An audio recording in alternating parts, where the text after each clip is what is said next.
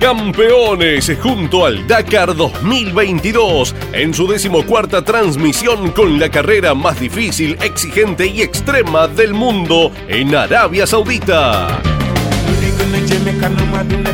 Campeones con la conducción y relatos de Carlos Alberto Leñani y Lonchi Leñani.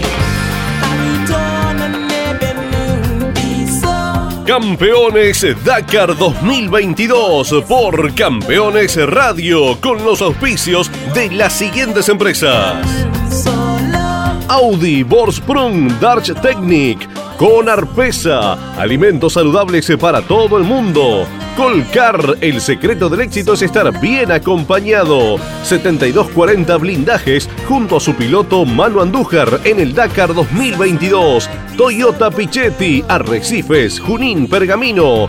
Huobi, tu exchange de confianza. Puma Energy, espíritu salvaje, máxima tecnología. Coin Auto, concesionario oficial Chevrolet. Río Uruguay Seguros, asegura todo lo que querés junto a Argenetics Semillas, junto a su piloto Joaquín de Beliú.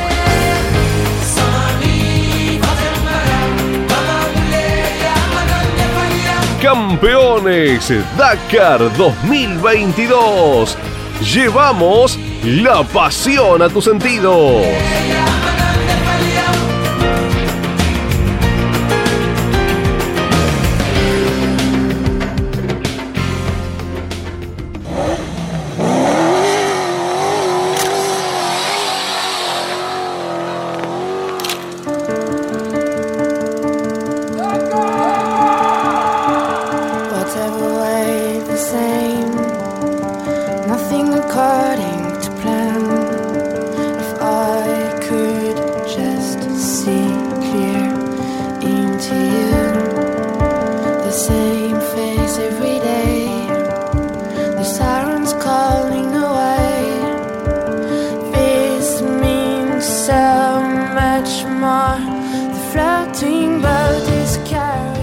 Buenos días, aquí está el equipo campeones, una vez más con todos ustedes. Estamos transitando la cuarta etapa de este Dakar 2022, tratando de completar el primer tercio de carrera. La caravana del Dakar ha dejado atrás al Kausumá, rumbo a la capital del Reino de Arabia Saudita. Vamos rumbo a Riyadh, donde por espacio de cuatro noches será la casa de todo el Dakar. Estaremos en la capital de Arabia Saudita en las próximas tres noches, las próximas tres etapas, el día de descanso y luego sí, el objetivo será la segunda parte de la carrera, rumbo al objetivo final, porque este año Dakar es Jeddah. Somos el equipo campeones, me acompaña como cada día de cada etapa de un Dakar mi amigo, mi compañero Andrés Galazo. ¿Cómo estamos, Andy? Buenos buen días. Día, buen día, buen día, grande abrazo para todo el mundo. Ahí estamos en Argentina, en cada rincón del planeta, llegando por la aplicación Campeones Radio y observando que en motociclismo ya todos los argentinos han finalizado la etapa. Luciano Benavides, en este caso, ha sido el mejor de los clasificados de los compatriotas. También se va completando la lista en la categoría eh, cuatriciclo, que es la que sigue en el orden de partida en cada momento. Y ahí notamos un buen parcial de Manuel Andújar. Y a la espera de que se incremente la llegada del resto de las especialidades como autos y más adelante en el día eh, también los camiones, Lonchi. Eh, no solo hay que ir a los destinos, hay que prepararse, eh, aprender el idioma, eh, ser un, un inquieto. Bueno, así es Jorge Dominico y que nos puede ir contando, reflejando luego de 12 años de 12 Dakar en Arabia Saudita las distintas experiencias. ¿Qué podemos anticipar, Jorge? Muy buenos días, misionero. Hola Lonchi, a todo el equipo, un abrazo grande. Hoy creo que se están acomodando algunas cosas en la categoría de motos, porque ese desfasaje de ida y vuelta, de largar adelante y largar atrás, hoy se termina de, acomodar una clasificación general un poco más real, más parecida a lo que es ese ida y vuelta. Eh, vamos a estar hablando más adelante, obviamente, de, de la clasificación general y de cómo van quedando. Yo estoy atento, por ejemplo, a Kevin Benavides y algunos más. Eh, más que la posición en la que llevan, sino la diferencia en tiempo que tienen con la punta. Eh, hoy se dio un poquito de tiempo Kevin Benavides en este ida y vuelta de abrir pista una etapa y luego recuperar desde atrás a la siguiente, luego detallamos todo. A modo de anticipo, a modo de resumen, les decimos en la etapa del día de hoy en la categoría motos, Joan Barrera Bort, Bam Bam ha ganado una nueva etapa de su historial. Sigue sumando etapas, esperamos que sume algún Dakar, ojalá sea este. El español con la onda ha ganado la etapa del día de hoy. Segundo el chileno Pablo Quintanilla, 1-2 para la gente de Honda. Tercero, gran trabajo de Danilo Petrucci, Petrux como se le dice al piloto que viene de la MotoGP. Se adaptó rápido Petrux a lo que es este tipo de terrenos. Con la KTM el italiano quedó en el tercer lugar. El mejor argentino ha sido Luciano Benavides con la Husqvarna. En la general, luego de la etapa del día de hoy, Sam Sunderland sigue siendo el líder. Segundo está Matías Wagner. Eh, Sam Sunderland con la Gas Gas, Matías Wagner, el austríaco, con la KTM, y tercero está el francés Adrien Van Bereven. Eh, para cuatriciclos, Alexander Maximov es el ganador de la etapa del día de hoy, el ruso. Segundo, Alexander Giroud, el francés con la Yamaha. Y tercero, nuestro Manu Andújar, el campeón defensor del título. El representante de 72-40 blindajes, el chico de Lobos, terminó en el tercer puesto de la etapa del día de hoy. En la general, Pablo Copetti, el argentino, es el líder. Segundo, el francés Alexander Giroud. Tercero, el ruso Alexander Maximov. Y cuarto está Manu Andújar. En los autos están terminando en estos momentos prácticamente lo que es el final de la etapa. Eh, ¿Ya podemos confirmarlo? Sí, lo podemos confirmar. Eh, el saudita, el local, Yazid Al-Raji, ha ganado la etapa del día de hoy. Yazid Al-Raji ha ganado la etapa del día de hoy. Segundo, Nasser Alatilla. Están como turco en la arena los dos. Yacid Al-Raji, Nasser Alatilla han hecho el 1-2. El saudita y el catarí. Tercero, en la etapa, Sebastián Lueb con el Hunter. En cuanto a los argentinos, el mejor es Orly Terranova, que ha terminado en el puesto número 9 de la etapa. En la general, Or, eh, Alatilla sigue siendo el líder. Segundo, Sebastián Lueb. Y tercero, Yacid Al-Raji, el ganador de la etapa del día de hoy, pasa a ser el nuevo tercero en la general de la categoría autos. El mejor de nuestros compatriotas es el Lucio Álvarez. También tenemos información eh, parcial. Chaleco López va ganando en la categoría T3, en los prototipos, los UT3 eh, los prototipos. El mejor argentino en esta división es Fernando Álvarez Castellano, que viene haciendo un gran trabajo. El hispano-argentino, el piloto con arpesa, está tercero en la etapa del día de hoy. En la categoría UTV, los T4, los estándar, los side by side, Austin Jones vuelve a estar allí liderando la general y está ganando la etapa del día de hoy. Marek Goxal, el polaco, es el líder dentro de lo que es eh, la categoría T4, los side by side.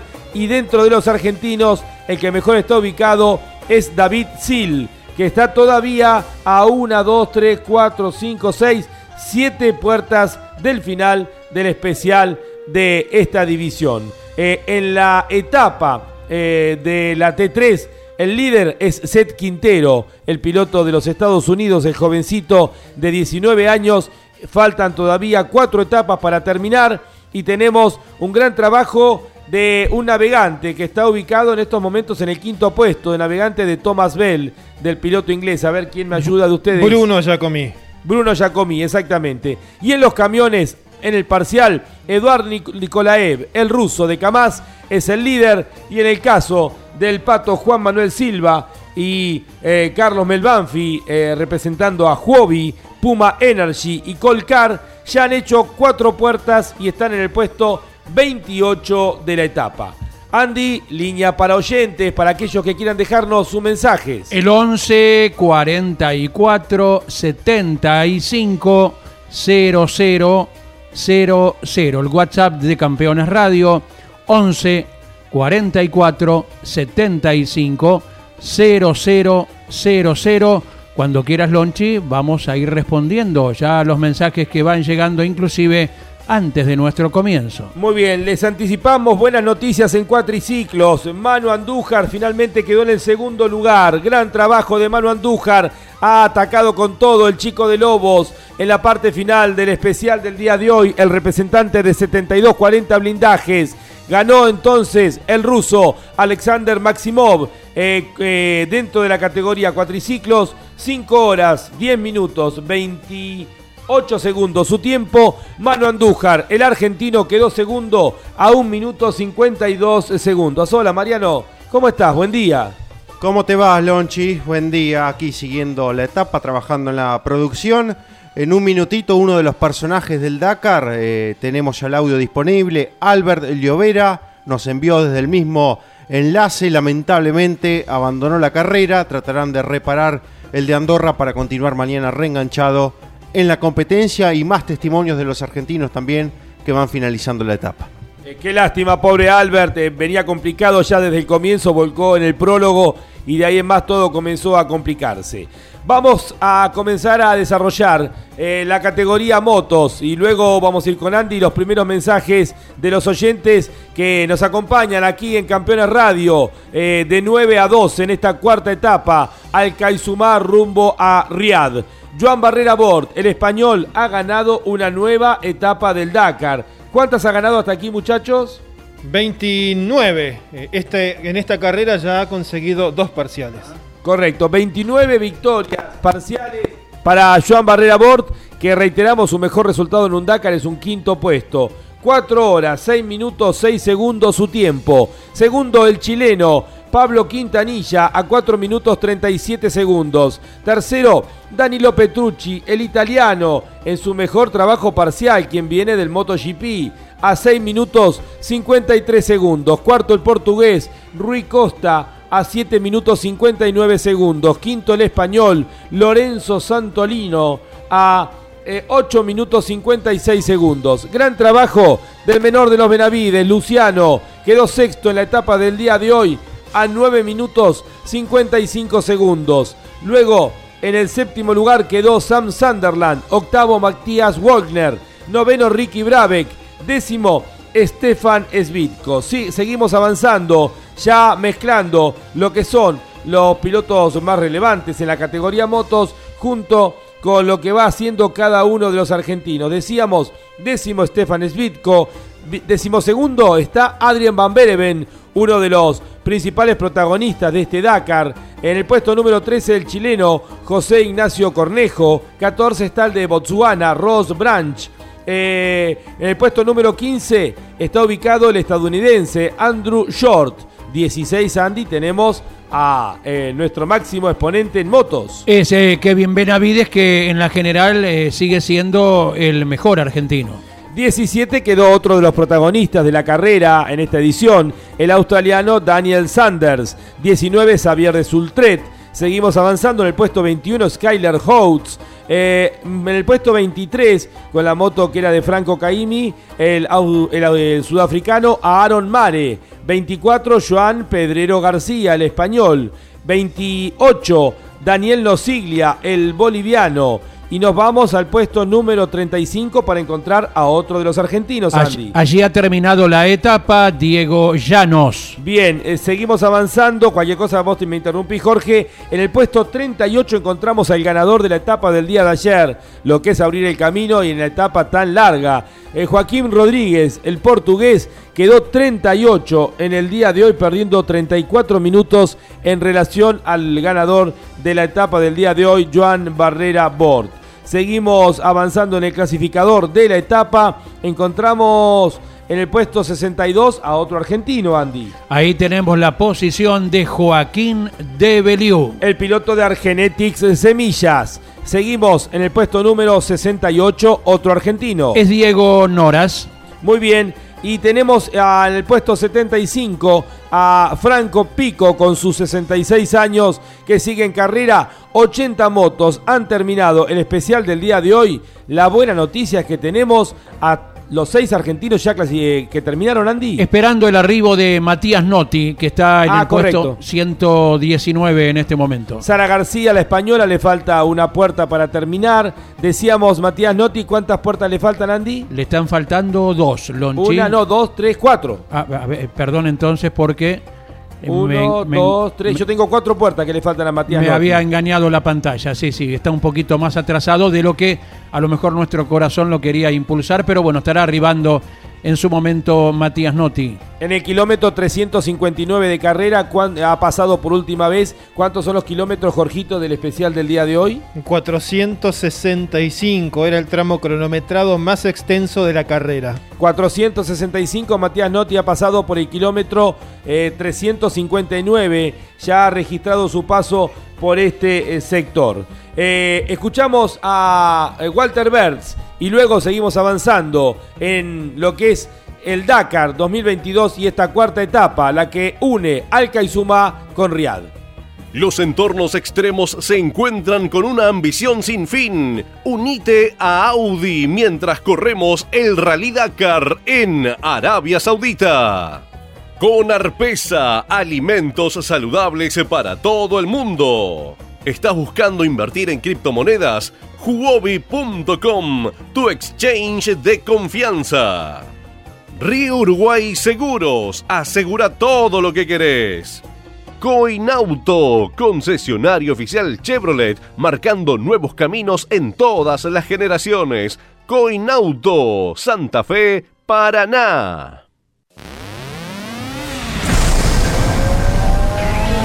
Tu pasión por el automovilismo no descansa en la semana. Estás escuchando, Campeones Radio.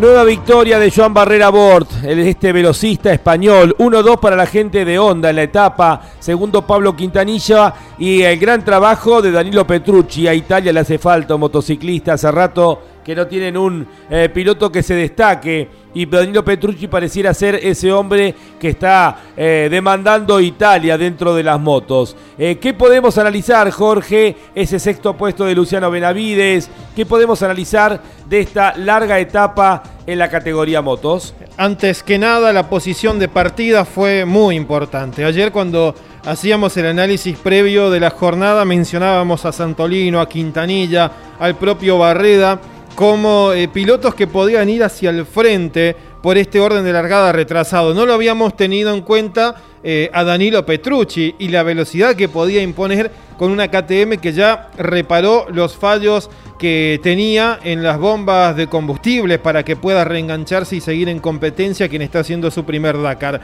Tampoco lo consideramos a Rui Goncalves que terminó mezclándose en la punta. Después hay una lucha aparte entre los que están peleando por la general, como Sam Sunderland, que está haciendo nuevamente una etapa en mitad de pelotón entre el quinto y el noveno lugar para no perder demasiado y seguir siempre bien posicionado en la general. Ayer Sunderland, por ejemplo, si lo comparamos con Kevin Benavides, Sunderland largaba 6 minutos detrás de Kevin, lo que hace pensar que podía descontarle ese tiempo. Sin embargo, Kevin se las arregló para mantener y perder solo 5 minutos, que en una jornada tan extensa como la de hoy vale para alguien que está recuperando terreno. Eh, Centenares de oyentes, miles de oyentes que nos han escrito todos estos días. Mil gracias a todos que se han comunicado a qué número, Andy, y vamos avanzando con los mensajes. Cuando guste, Lonchi, ahí arrancamos entonces. Es el 11 44 75 00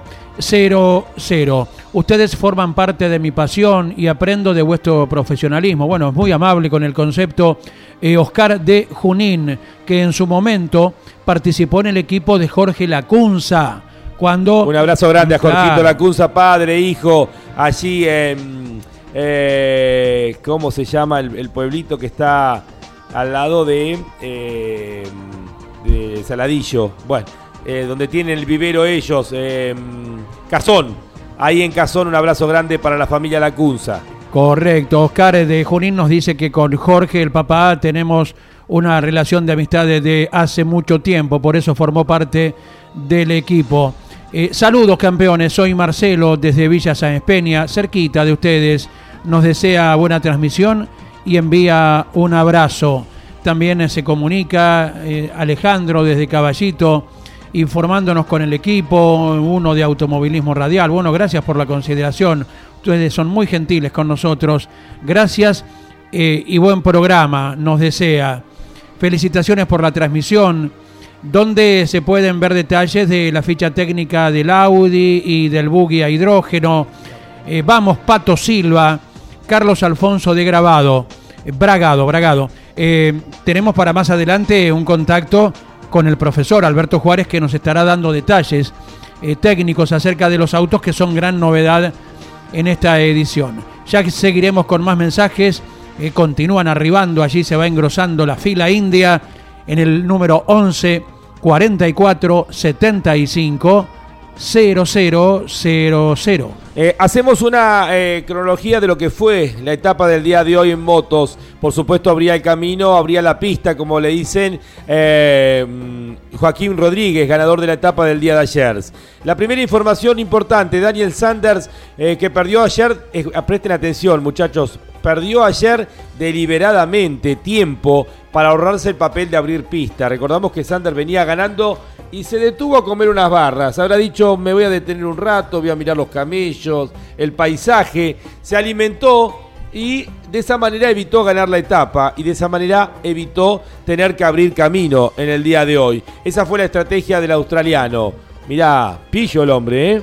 Así que eh, Sanders, ese fue el motivo por el cual eh, en el día de ayer perdió tiempo deliberadamente y comenzó a acercarse al comienzo del especial a la posición de Joaquín Rodríguez. Eh, Toby Price mm, se dio promediando lo que era el especial unos 5 minutos con respecto al líder Daniel Sanders y esto tenía que ver justamente con una pérdida de rumbo. Aparece Danilo Petrucci, Petrux como se le dice, y eh, reenganchándose en la carrera luego del abandono que había tenido, Danilo Petrucci aparece como líder en la etapa.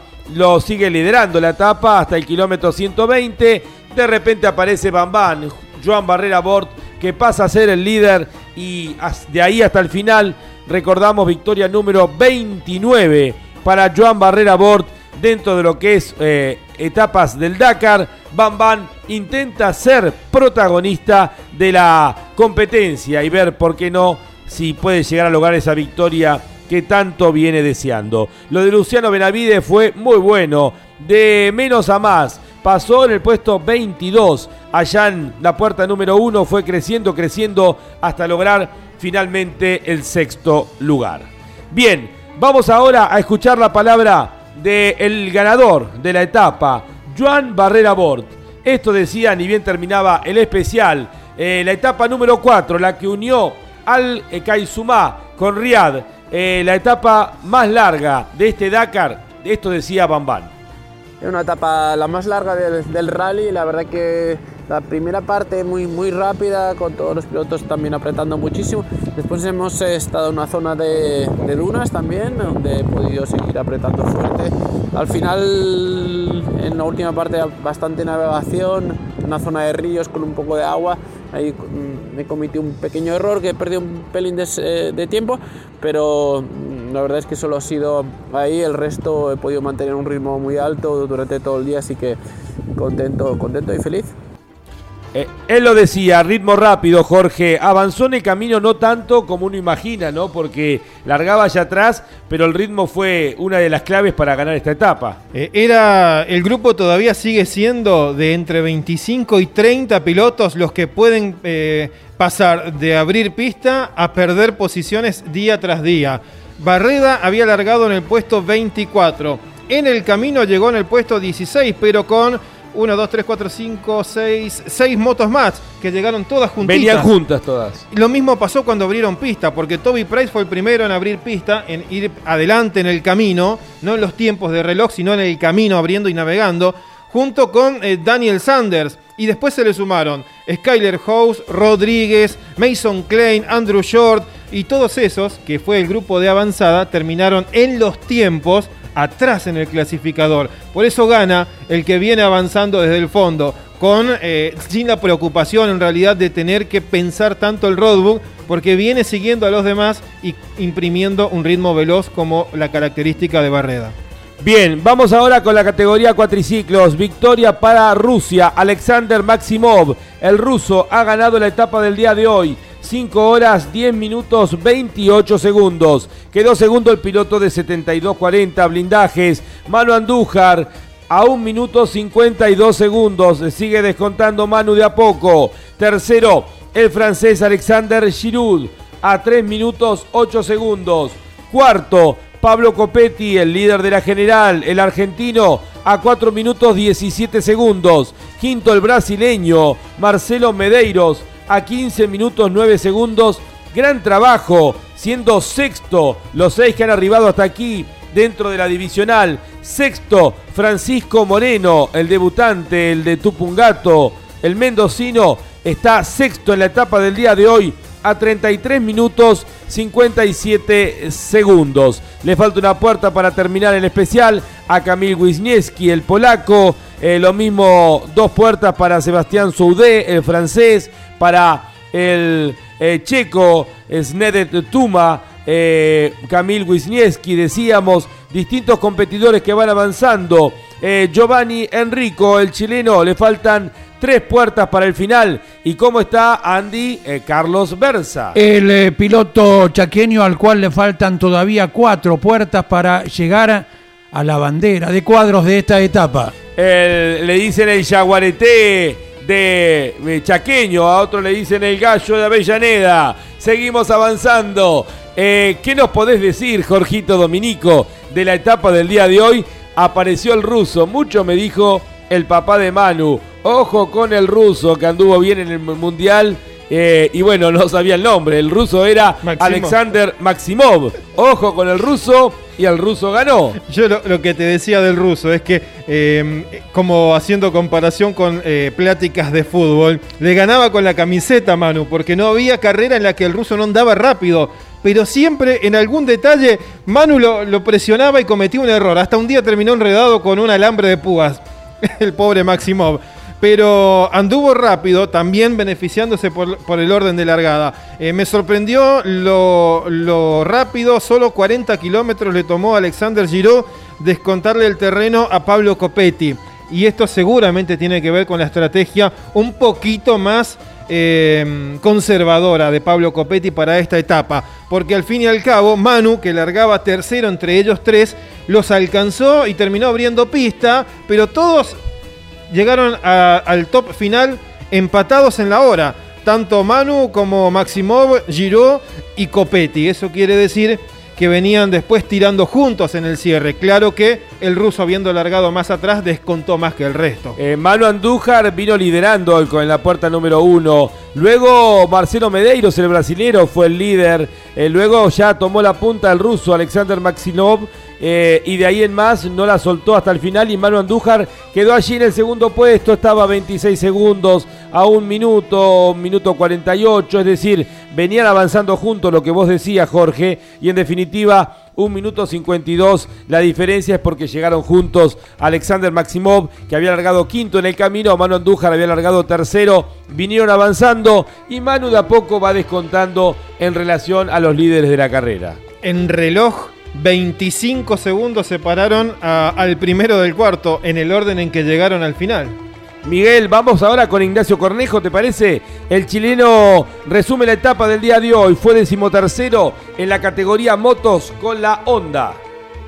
Bien, larguita, era la especial más larga del rally, así que eh, era muy rápido casi todo el día, hasta el final había más piedra, pero el resto fue muy rápido.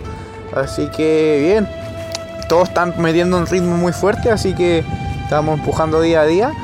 Eh, un pequeño error al principio que perdí un par de minutos, pero no mucho, y después de eso ningún otro fallo. Así que bien, a seguir eh, día a día empujando y, darle hasta el final para empezar a recuperar. La palabra de Ignacio Cornejo que viene desdibujado, no, el, no viene con el Dakar que tal vez él imaginaba. Jorge eh, mueve la cabeza. ¿Esperábamos más de Cornejo, Jorgito? A, a ver, a ver, Cornejo. ha perdido mucho terreno al principio de la competencia. Sí. Eh, mucho más de lo que había cedido Kevin cuando se perdió, cuando no enganchaba un waypoint.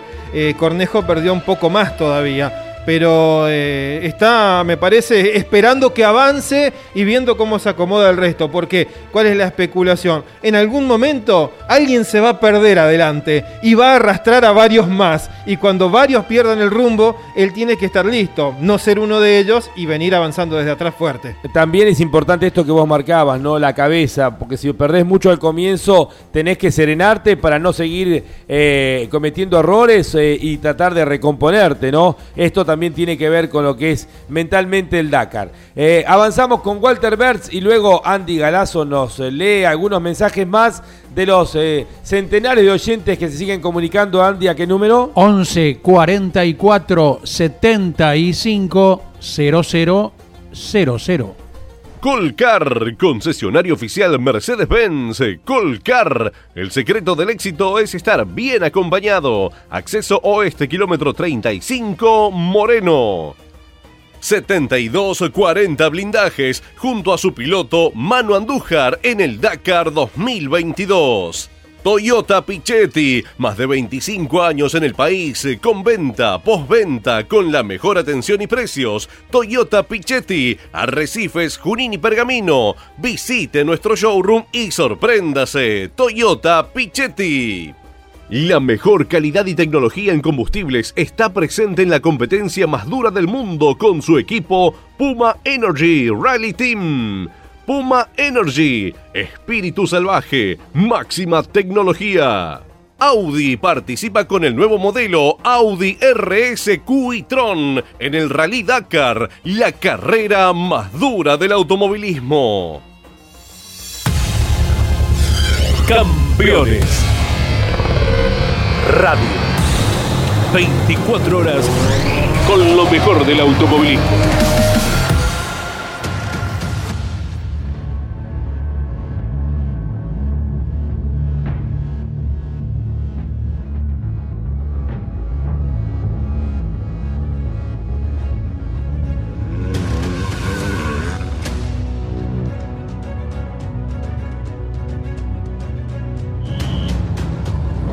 Continuamos adelante con lo que es la cuarta etapa, la que une Al Kaizuma con Riyadh. Ha dicho Daniel Sanders, uno de los protagonistas en motos, el australiano. No ha sido fácil la navegación al principio, pero he podido remontar hasta el grupo de cabeza. En un momento dado me he equivocado con la navegación y me he topado con Skyler Houtes, sin saber por dónde habían pasado los demás. Un poco más adelante, en un salto de una duna, dañé la pantalla de la torre de navegación. He tenido la suerte de no caerme y de llegar al siguiente sin perder demasiado tiempo. Y más importante aún, he logrado completar la etapa más larga del rally. Es un dato importante. Estas declaraciones de Daniel Sanders, protagonista en la categoría motos. Jorge. Que además te- tenemos una novedad eh, de último momento porque acaba de ser publicado por el jurado de la Federación Internacional de Motociclismo. Ustedes recordarán que habíamos dicho qué rara había sido esa sanción de 10 minutos que le cabía a Daniel Sanders. ¿Por qué? Porque no era un waypoint ni una zona de velocidad, era por no respetar una zona de control. Pues el equipo Gas Gas que siempre está atento para estas cosas, había presentado un reclamo para que se revea y se estudie la situación en la que sucedió. Pues la FIM estudió eh, la situación y después eh, de deliberar se concedió devolver y cancelar esos 10 minutos de penalidad a Daniel Sanders, que ya está clasificado ahora a 7 minutos de Sam Sunderland en la general sin esos 10 minutos de penalidad. Lo vuelve a poner en la lucha a Sanders directa por la general de la carrera. Siempre estuvo directamente involucrada la Federación Internacional de Motociclismo. Estuvo, estuvo, estuvo. ¿Sí? Sí, recuerdo acá en la Argentina que había algunos integrantes de la federación. Estuvo, pero obviamente que ahora al ser campeonato eh, mundial fin, Ajá. obviamente que es mucha mayor la participación, ¿no? Claro, cambian las reglas además, porque antes es, era una carrera que tenía que ser fiscalizada siempre por la FIM, pero ahora hay Bajo las reglas del ASO. Claro, con las reglas que proponía eh, ASO y que se ponían de acuerdo todos, pero ahora las reglas tienen que ser iguales en esta carrera en el Dakar, tanto como después cuando corran en Abu Dhabi o cuando corran eh, Marruecos o Andalucía, cualquier otra carrera del calendario del mundo. Entonces cambia todo eh, para los que están luchando por el campeonato del mundo. Eh, qué bueno, porque esto también se da, por ejemplo, en lo que es Le Mans. Los franceses antes tenían su propio reglamento, tanto en el Dakar eh, como podían ser las 24 horas de Le Mans. Y también se ha logrado en el WEC. En poco tiempo va a estar unificado con los Estados Unidos, una misma categoría para todo el mundo. Y esto es muy importante también. Y también se da, bueno, en esto de que los franceses, con su estilo tan particular, eh, tan personal, han cedido en casos como el del Dakar o como el caso de las 24 horas de Le Mans para unificar y potenciar todo, que creo que es lo importante. Para formar un conjunto, que el día de mañana pueda haber competencia directa entre un Claro. continente y otro, entre un país y otro, y de esa manera, bueno, procurar que eh, la regla sea clara para todo el mundo. Algo que en algún momento hemos pedido con tanto sonal que tenemos en la Argentina y cada uno, ser, tal cual. cada uno con su libro correspondiente. Tal cual, una cosa absurda que no puedo entender cómo el Automóvil Club Argentino no puede unificar reglamentos regionales eh, para poder tener con los mismos autos el mismo reglamento en todo el país. Eh, cosas, bueno, falta de trabajo y capacidad sin ninguna duda. Eh, el Beto Lo Turco está permanentemente preguntando por qué es hincha del equipo Gas Gas, el Mira. Beto. Eh, y está siempre atento de Daniel Sanders. Acá Mariano sabía porque muchas veces durante el año ha estado hablando, eh, ha sido eh, un estudioso durante todo el año del equipo Gas Gas. Nuestro técnico operador Alberto Loturco, con quien, junto a Mariano Riviera, estaremos iniciando pronto el año de pista también, porque recordamos, eh, por Campeones Radio y por Continental, eh, ni bien termina el Dakar, está comenzando el sonido de la pista en el Roberto Mouras de La Plata, con las categorías del Mouras, las TC Pickup y la Fórmula 3 Metropolitana. Al otro día que termina el Dakar, el viernes 14 finaliza la carrera y sábado 15, domingo 16 ya hay Mouras. Eh, protagonistas importantes del Dakar y estos de último momento con complicaciones. Nani Roma se retira de la etapa 4 y ya pierde todas las opciones de hacer un buen trabajo con el Hunter. Sufrió dos percances y ya finalmente puso rumbo hacia el vivac de Riad. El catalán volcó en el kilómetro 80 de la especial lograron eh, reacomodarse, emprender nuevamente la marcha, pero en el kilómetro 158 rompieron una rueda, amortiguador y ya finalmente han decidido abandonar la etapa junto a su navegante Alex Aro. Eso por un lado lo de Nani Roma. Y el otro es Stefan Peter Hansel. Rompimos el amortiguador justo en eh, promediando el especial. También se rompió el sistema de enfriamiento de agua del motor. Tenemos que esperar a nuestro camión de apoyo que llegue con los elementos para reparar y volver a la competencia. Roma y Peter Hansel, dos grandes protagonistas con problemas mecánicos. Eh, reiteramos entonces, Nani Roma ha abandonado la carrera, veremos si se puede reenganchar. ¿Volcó Nani Roma? Volcó primero, luego rompió neumático y amortiguador, abandonaron y ahora la idea con el equipo ProDrive es reparar y mañana volver a la competencia. Eso sí, tendría 16 horas de sanción por no haber completado la etapa y en el caso de Peter, de Peter Hansel rompió un amortiguador en el Audi y está esperando eh, la asistencia para también solucionar y volver a la carrera y a su vez problema con el sistema de enfriamiento del motor. Eh, muchos inconvenientes para Peter Hansen en el desarrollo que está haciendo justamente del Audi RS Q y Tron. Y también vimos eh, las imágenes hoy temprano que enviaba eh, nuestro compañero Walter Bertz de Benedictas Banagas, que se tragó un, lomo de burro y dieron por lo menos tres vueltas, ¿no? De punta y cola, ¿verdad? De ese estilo de vuelco. Eh, luego. Que el Pato Silva conoce muy bien, ¿no? Claro, el, el del pato fue mucho más fuerte, Sí, me parece, sí, sí, ¿no? sí, sí. Eh, Dominico, ¿en cuántos minutos estabas en esa ocasión allí en suelo boliviano al lado del pato? Mira, en tiempos dacarianos, 40 minutos atravesando fuera de pista y, y un rebaño de llamas, e, es, es buen tiempo. ¿eh? Sí. Estábamos ahí, el pato todavía estaba desarmando las cosas que, que todavía servían del auto para guardarlas y el navegante que era Juan Pablo Cisterna ya había sido evacuado porque se había lastimado, no recuerdo si una pierna o un brazo. Ajá.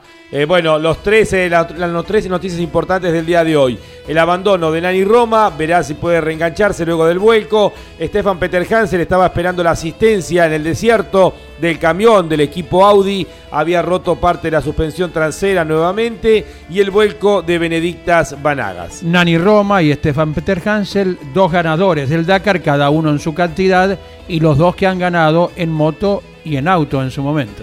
Muy bien, Andy, avanzamos eh, con los oyentes que se comunican a qué número. 11 44 75 0000.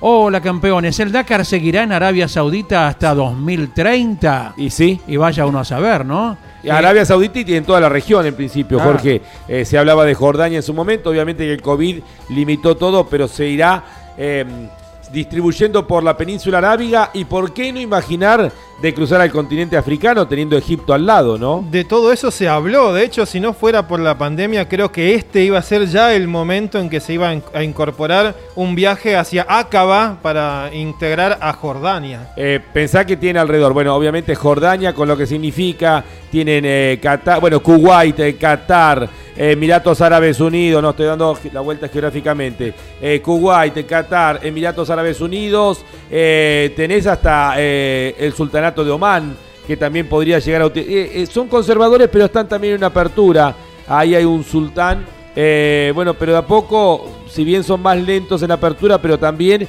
y bueno, y para el norte lo que decíamos, Jordania, y eh, han estado muy cerca de Egipto también, así que eh, tienen mucho para desarrollarse todavía en toda la región y encima mucha plata. Y quien formulaba la pregunta era Juan Gallo desde la ciudad de Pilar. Buen día campeones, saludos a Caito y a Jorge Luis y a ustedes, eh, todo el equipo, feliz año de parte de Rodolfo de Posadas Misiones. Los escuchó a través de la aplicación eh, y cada una de las entrevistas eh, que hacen eh, día a día con nuestros representantes en el Dakar. Aquí estamos al pie del cañón. Gracias eh, por la transmisión, Jorge, camionero de Punta Alta. Muy buenos días, Oscar Antonich desde Mar del Plata, trabajando, escuchándolos como siempre. Gracias por traernos toda la información del Dakar. Abrazo enorme nos envía. Son muy gentiles con nosotros para cada uno de los integrantes del equipo con los conceptos que nos envían.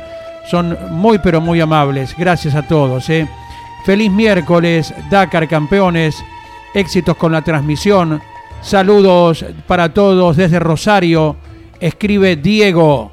El último mensaje por el momento que llega al 1144 75 0000. Juan de Escobar. Estoy visitando a mi madre y hoy los escucho desde Sanagasta en La Rioja. Eh, no presté atención a qué posición viene Diego Llanos, ya lo estaremos reiterando. Y por qué clasificó tan atrás eh, Kevin Benavides. Gracias por la inquietud. eh. Juan Espósito, muchas gracias desde la provincia de La Rioja. Lo de Kevin Jorge se explica, es una cuestión de, eh, de navegación, los pelotones que avanzan un grupo, el otro, a Kevin en el día de ayer le tocó estar entre los de adelante, hoy ha perdido algo de rumbo, eh, cerca de 18 minutos, ¿no? Perdió, y en el caso de Diego Llanos, terminó eh, la etapa, a ver, no, Se le ha cargado un minuto de penalidad a, a Diego Llanos, así que está 37. sí, 37 en la etapa, correcto. Bueno, respecto a las penalizaciones hay varias novedades eh, y no solo en la categoría de motos, porque ya se han actualizado algunas. Joan Barreda recibió una penalidad de un minuto que todavía no ha sido informada, la causa, motivo, pero no le quita esto el triunfo en la, en la etapa. El parcial sigue siendo de Joan Barreda. Hay muchas penalidades en el día de hoy, ¿no? Sí, sí, sí. Hay una de dos minutos para Ricky Brabeck. ¿Por qué son en, en general, eh, Jorge? De este tipo de penalidades suelen ser eh, por velocidad, por algún pulso que han marcado por GPS en una zona controlada. En algún poblado. Exacto, cuando pasan por una zona poblada o peligrosa. Que, que se pasan tribus eh, nómades, ¿no? Hay en un- muchos casos, ¿no? Ayer había un montón, ayer habían tres o cuatro muy Eh, marcadas. Estábamos viendo, sí, sobre el final. Y, hoy seguramente también, porque cuando se atraviesan territorios tan extensos como hoy de más de 400 kilómetros, eh, siempre encontrás, aparte, eh, sectores eh, que están particularmente poblados, porque además hay caminos cerca y hay un oasis, entonces siempre hay gente, o aunque el día de la carrera no, siempre se puede cruzar a alguien. Y allí se pone un punto GPS en donde los pilotos tienen que desacelerar. Lo que pasa es que van al límite con la desaceleración. Eh, se controla por GPS, ellos 90 metros antes de ese lugar tienen que desacelerar. Pero hay como un periodo, un, lapso de gracia de algunos metros antes y unos metros después. Entonces van jugando al límite Claro. para frenar lo menos posible y acelerar también lo antes posible cuando termina la zona de velocidad controlada. Y allí se juegan estos, estos minutos o dos minutos, dependiendo la velocidad con la que te pasaste de la reglamentaria. Es como cuando un auto de Fórmula 1 entra Claro. a cambiar gomas eh, y Claro. clavan los frenos justito en la línea donde tienen que comenzar a andar a 60 por hora. ¿no? O cuando venís en la General Paz a 80 y te bajan a 40 para poder eh, Ah. cobrarte la multa, Esas ¿no? hermosuras que tenemos en nuestro tránsito, sí. Esa- Eh, el que tiene una penalidad, pero es del estilo Waypoint, que ya se va a estar eh, confirmando, es Danilo Petrucci, que termina tirando eh, un poquito para atrás ese gran resultado parcial que en tiempos había mostrado, porque 10 minutos de penalidad lo ponen a Petrucci en el puesto 15 de la etapa. Eh, estas notas de color, esto pintoresco que decíamos, ¿no? Eh, estos, estas tribus nómades que forman parte del paisaje de la carrera. Y nosotros, si seguimos así, gracias a Denoria de Sur, vamos a terminar como un pueblo nómade. Llevamos eh, seis días con corte de luz sobre los últimos siete, así un cariño grande. Les deseamos todo el daño que están haciendo a, la gente, les deseamos lo mismo a la gente de Denor y de Desur. Mariano. Hablábamos del vuelco de Banagas, de Roma, otro que volcó y en este caso no pudo ser de la partida en esta especial, es el español Carlos Checa en su debut dentro del Dakar. Muchos daños en su buggy, están tratando de reparar para poder eh, reengancharse en la próxima jornada y con las penalizaciones correspondientes el español en su primer Dakar poder seguir avanzando. Eh, dentro de un rato vamos a tener a José Di Palma que decía que eh, ayer charlábamos con él y bueno, con sus aportes tan interesantes nos va a agregar eh, esto de que en Arabia Saudita hay margen, vos te podés equivocar de camino y es tan extenso, eh, cosa que no pasaba cuando se corría en Sudamérica, muchas veces en los cañadones tenías un solo lugar para pasar y si te equivocabas terminabas rompiendo. Pero nos metemos ahora en la categoría autos en lo que es la clasificación de la etapa. Primero escuchamos a Walter Bertz y luego vamos con la clasificación en la categoría autos, donde el amplio dominador que está teniendo la carrera luego de un tercio, Nasser Alatilla, ha ganado nuevamente. Audi RS Quitron, un electrizante laboratorio de pruebas de altas tecnologías en la carrera más dura del planeta. Río Uruguay Seguros, asegura todo lo que querés.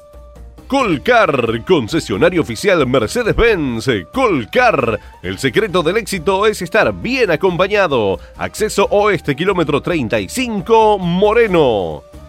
Argenetics Semillas, una empresa argentina basada en la investigación y desarrollo de semillas híbridas de maíz, sorgo y girasol, adaptados a cada región del país y el mundo. argeneticssemillas.com.ar Para estar informado las 24 horas, ingresa a www.campeones.com.ar.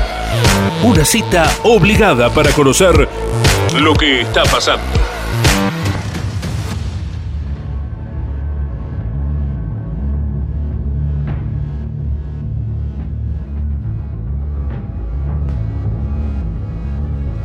Avanzamos ahora a la etapa de la categoría autos. Habíamos dicho primero que había ganado el, el local, Yacir Seaidán. Tuvo penalizaciones. En definitiva, la latilla con la Toyota. El Qatarí ha ganado la etapa del día de hoy. 3 horas 54 minutos 40 segundos. Segunda victoria parcial de Nasser sobre cuatro etapas. Segundo, Sebastián Loeb, el francés con el Hunter a solamente 25 segundos. Cuando el Hunter no tiene problemas mecánicos, está a la par de la Toyota de Nasser Alatilla. Eh, y, y así al Raji fue de la penalización. Gracias, el otro saudita. Tercero, Carlos Sainz. Gran trabajo parcial. Una vez más para el español, el matador con el Audi RSQ y Tron, el auto eléctrico quedó a 52 segundos nada más de Nasser Alatilla. El cuarto quedó el local, Yacir Seaidán, a 1 minuto 34 segundos. Con la penalización, el otro saudita, el otro local, Yacid Al-Raji, que perdió eh, en la etapa por esta penalización, finalmente quedó a 1 minuto 46 segundos. Sexto quedó Giniel de Villiers, el sudafricano de la polémica. Séptimo, Berjan Tembrinke, el neerlandés. Octavo, el polaco Jakub Prigonski. Noveno, Mathieu Serradori, el francés.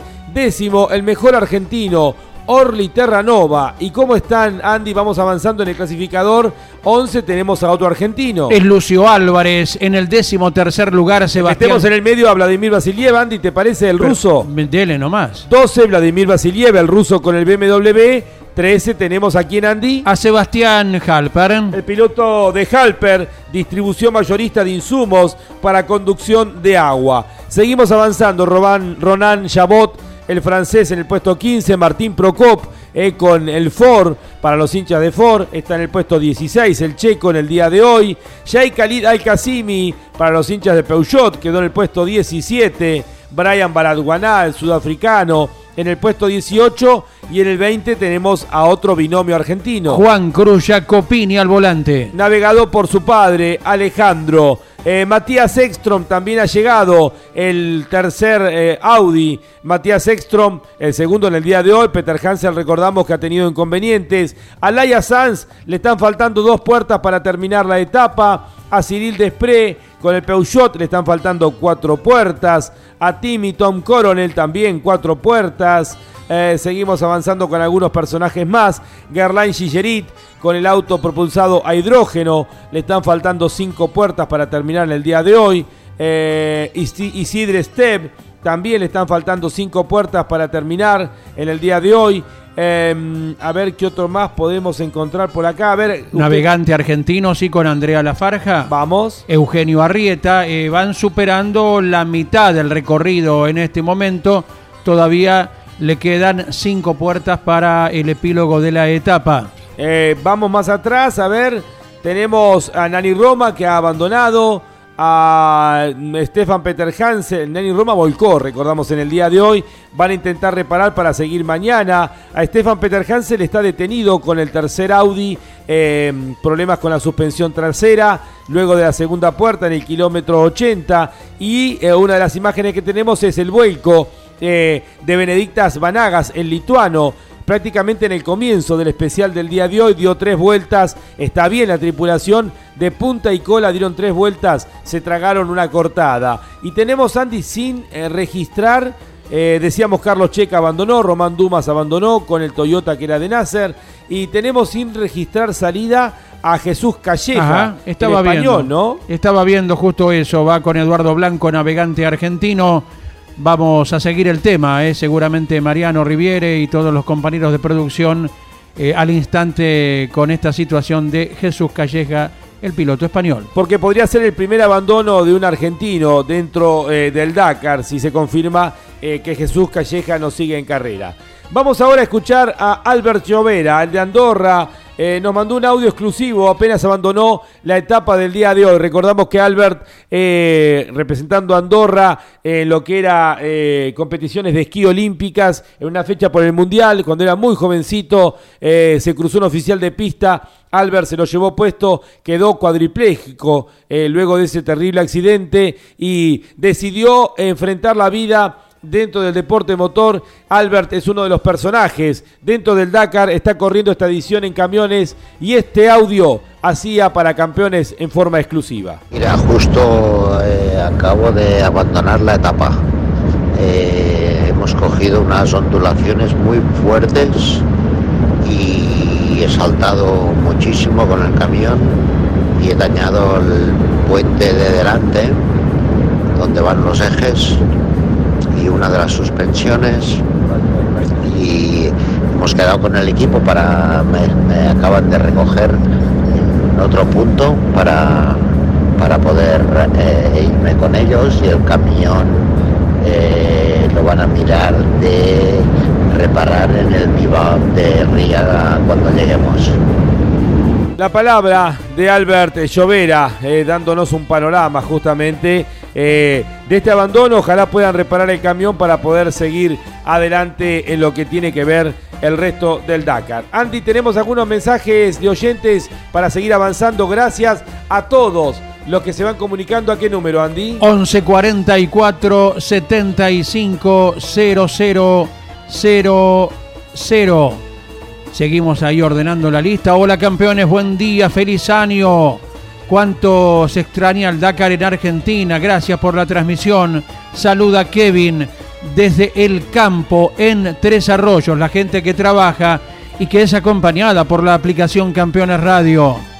Sigo desde el Dakar, desde Cabra Corral en Salta, donde vivo, y les comenta que no cambio la radio por ninguna otra transmisión.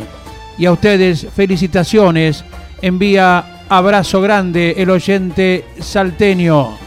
Otro mensaje que llega al 44 75 0000. Disfrutando de la transmisión como cada día.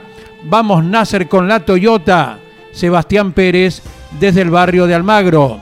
Y aquí vienen unas fotografías que envía el siguiente oyente. A ver, buen día, gracias por hacernos sentir parte del Dakar, eh, siempre muy cordiales y atentos con nosotros, tanto en la pista como en persona. Bueno, gracias a ustedes que son los destinatarios, el gran público de cada categoría, el gran público de Argentina. Eh, Alejandro desde Garín, soy hincha del óvalo y nos envía una foto que oportunamente se ha tomado con Caito en el estudio móvil y también otra foto en la cual los hermanos Patronelli están bajando de nuestra cabina y por ahí también aparecen en la fotografía Jorge Luis y Alberto Loturco, nuestro técnico. Gracias, gracias a todos, son muy gentiles con nosotros. Lo seguimos esperando, sí. 11 44 75 00 00. Nos enfrentamos a la etapa más larga del rally, lo cual siempre es un momento especial de la carrera. He tratado de recortar distancia, pero por desgracia me han impuesto una pequeña penalización de velocidad porque mi odómetro no estaba bien calibrado. Estoy contento de haber llegado hasta aquí sin caerme una sola vez. Eh, ha transcurrido un tercio del rally, puedo decir que estoy satisfecho con mi actuación. La palabra es de Ricky Brabeck, uno de los principales protagonistas en la categoría motos, que está en el puesto 18 hasta aquí de la general a 54 minutos 58 segundos, es decir, casi 55 minutos, pero a pesar de ello está confiado, queda mucho por delante en la carrera. Nos vamos ahora a, hablar con un querido amigo, em, a quien escucharlo siempre nos nutre, nos enseña eh, con esa visión tan particular que tiene. Ayer por la tarde estuvimos conversando y bueno, le digo, eh, José, me gustaría tenerte mañana en la transmisión de campeones. Me refiero a Luis José Di Palma, el José Di Palma. ¿Cómo estás, José? Un cariño grande. Feliz año nuevo. ¿Cómo andás, Lochi? Saludo a vos, a la gente de campeones. Buen año para todos. Y sí, siguiendo el Dakar como, como todos los que nos gusta, como hemos estado formando parte de esto alguna vez, así que mirándolo con un poquito de atención eh, en algunos detalles, en algunas cositas, pero siguiéndolo siempre. ¿Qué conclusiones sacas a priori, José, de lo que ha transcurrido hasta aquí? Mira, Lonchi, eh, las conclusiones son que tuvieron hasta el día de ayer, lo incluido ayer, fue bastante eh, eh, tranquilo, te diría que hasta fácil porque hubo mucha lluvia, uno cuando mira algún video, alguna foto, ve que, la arena es oscura abajo, que está húmeda y que no hubo grandes contratiempos, más allá de los que se, se buscaron solo algunos, porque eh, cuando vos ves que está el camino y, hay alguno encajado o algo, porque siguió mucho la huella y, y vos ves que para los costados tenés 10, 15, 20 kilómetros para cada lado del camino pudiendo apartarte tranquilamente y eh, correrte 10, 15, 20, 50 metros y volver después cuando eh, creas oportuno, ¿no? Eh, sin tener grandes, grandes complicaciones. Lo que se vio hoy fue una etapa dura y, ahí demostró que se empezaron a quedar varios, donde las diferencias se hicieron grandes, una etapa larga, y, lo pudimos ver tanto en las motos como en los autos, con la cantidad de, de, retrasos, demoras en, en, lo que es las motos y, y en lo que es eh, eh, el tema auto, la gran cantidad de roturas y, y, algún que otro vuelco y demás, con una etapa bastante complicada. Eh, me decías en el día de ayer y estabas un poco reflejando recién, eh, la ventaja que se tiene en Arabia Saudita es que el terreno es eh, bien amplio, bien ancho. Si uno eh, rápidamente recurre a la memoria, en muchos casos, eh, cuando se transitaba aquí en Argentina especialmente y en otros terrenos de Sudamérica, pero especialmente en la Argentina, en muchos lugares había un solo camino para pasar o eran pocos metros de un lado y del otro, guadales, eh, cañadones, montes, que muchas veces había que atravesar, eh, meterse dentro de los montes para poder encontrar un terreno relativamente eh, fuerte, con una buena base para poder pasar muchas veces el fesh fesh, los guadales.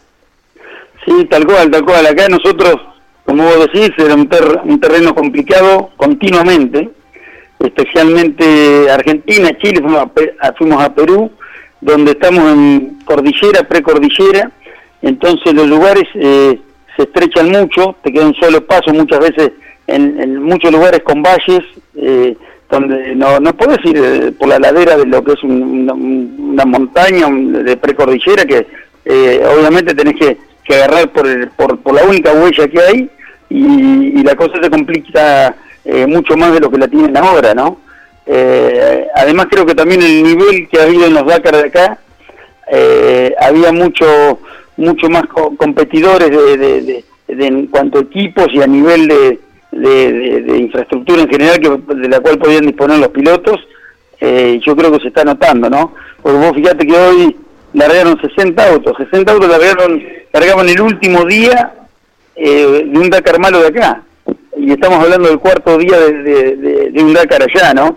Eh, estaba bastante eh, tranquila la cosa, no, no, no está la disponibilidad de, de- a nivel global de, de- recursos como para que eh, haya una alta competencia.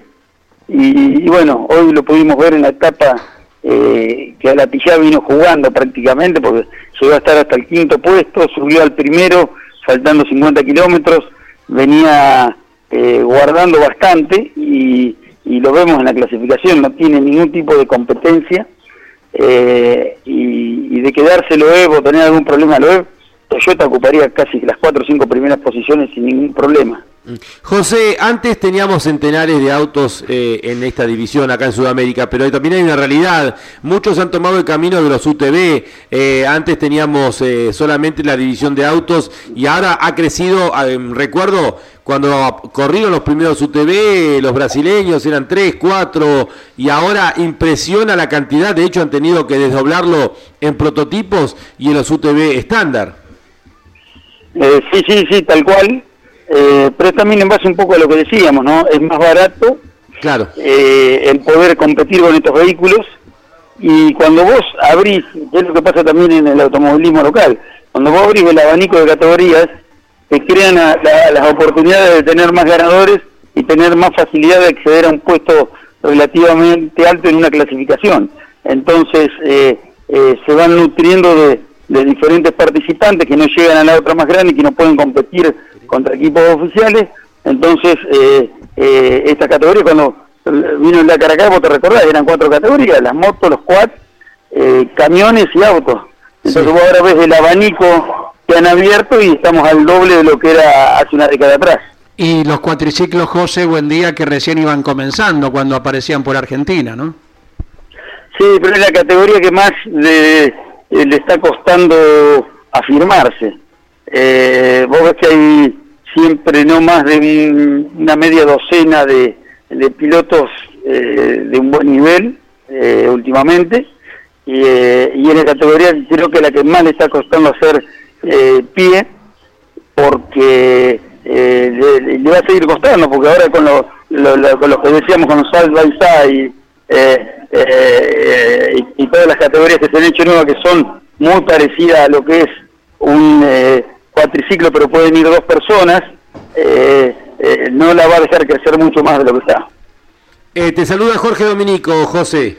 Un Hola, abrazo, Jorge, buen día. abrazo José Luis, eh, gracias como siempre.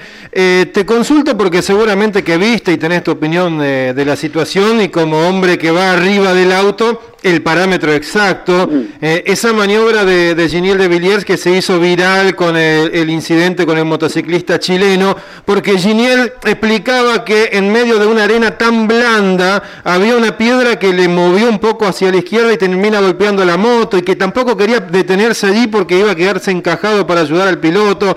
¿Vos cómo lees todo eso que, que se vio en la imagen? Mira, eh, lo que se puede ver es que, como siempre, eh, la competencia a nivel alto ahí eh, se trata de pasar. Creo que él tuvo un error de cálculo, debería haber parado. Eh, No lo pisó de casualidad, fue muy afortunada la maniobra. Él tiene a su favor que el, el- el- que el- ciclista, le- el motociclista le hace seña que siga, pero cuando le hace seña que siga se cae y él todavía no, y él lo tenía en la visión de la, de la ventanilla cuando cuando cuando el, piloto de la moto se, se, cae al piso y no lo ve reincorporarse, él pone primero y se va. Yo creo que el castigo eh, eh, eh, fue un castigo bastante light, eh, impuesto a un equipo oficial que es gran protagonista no solamente de la parte deportiva, sino en general de, de toda la organización del Dakar, ¿no? Yo creo que ahí tuvo un poco de peso eh, que, que fuese de una camioneta oficial. Eh, José, eh, qué buen nivel que tiene nuestro automovilismo, lo hablábamos eh, también en el día de ayer.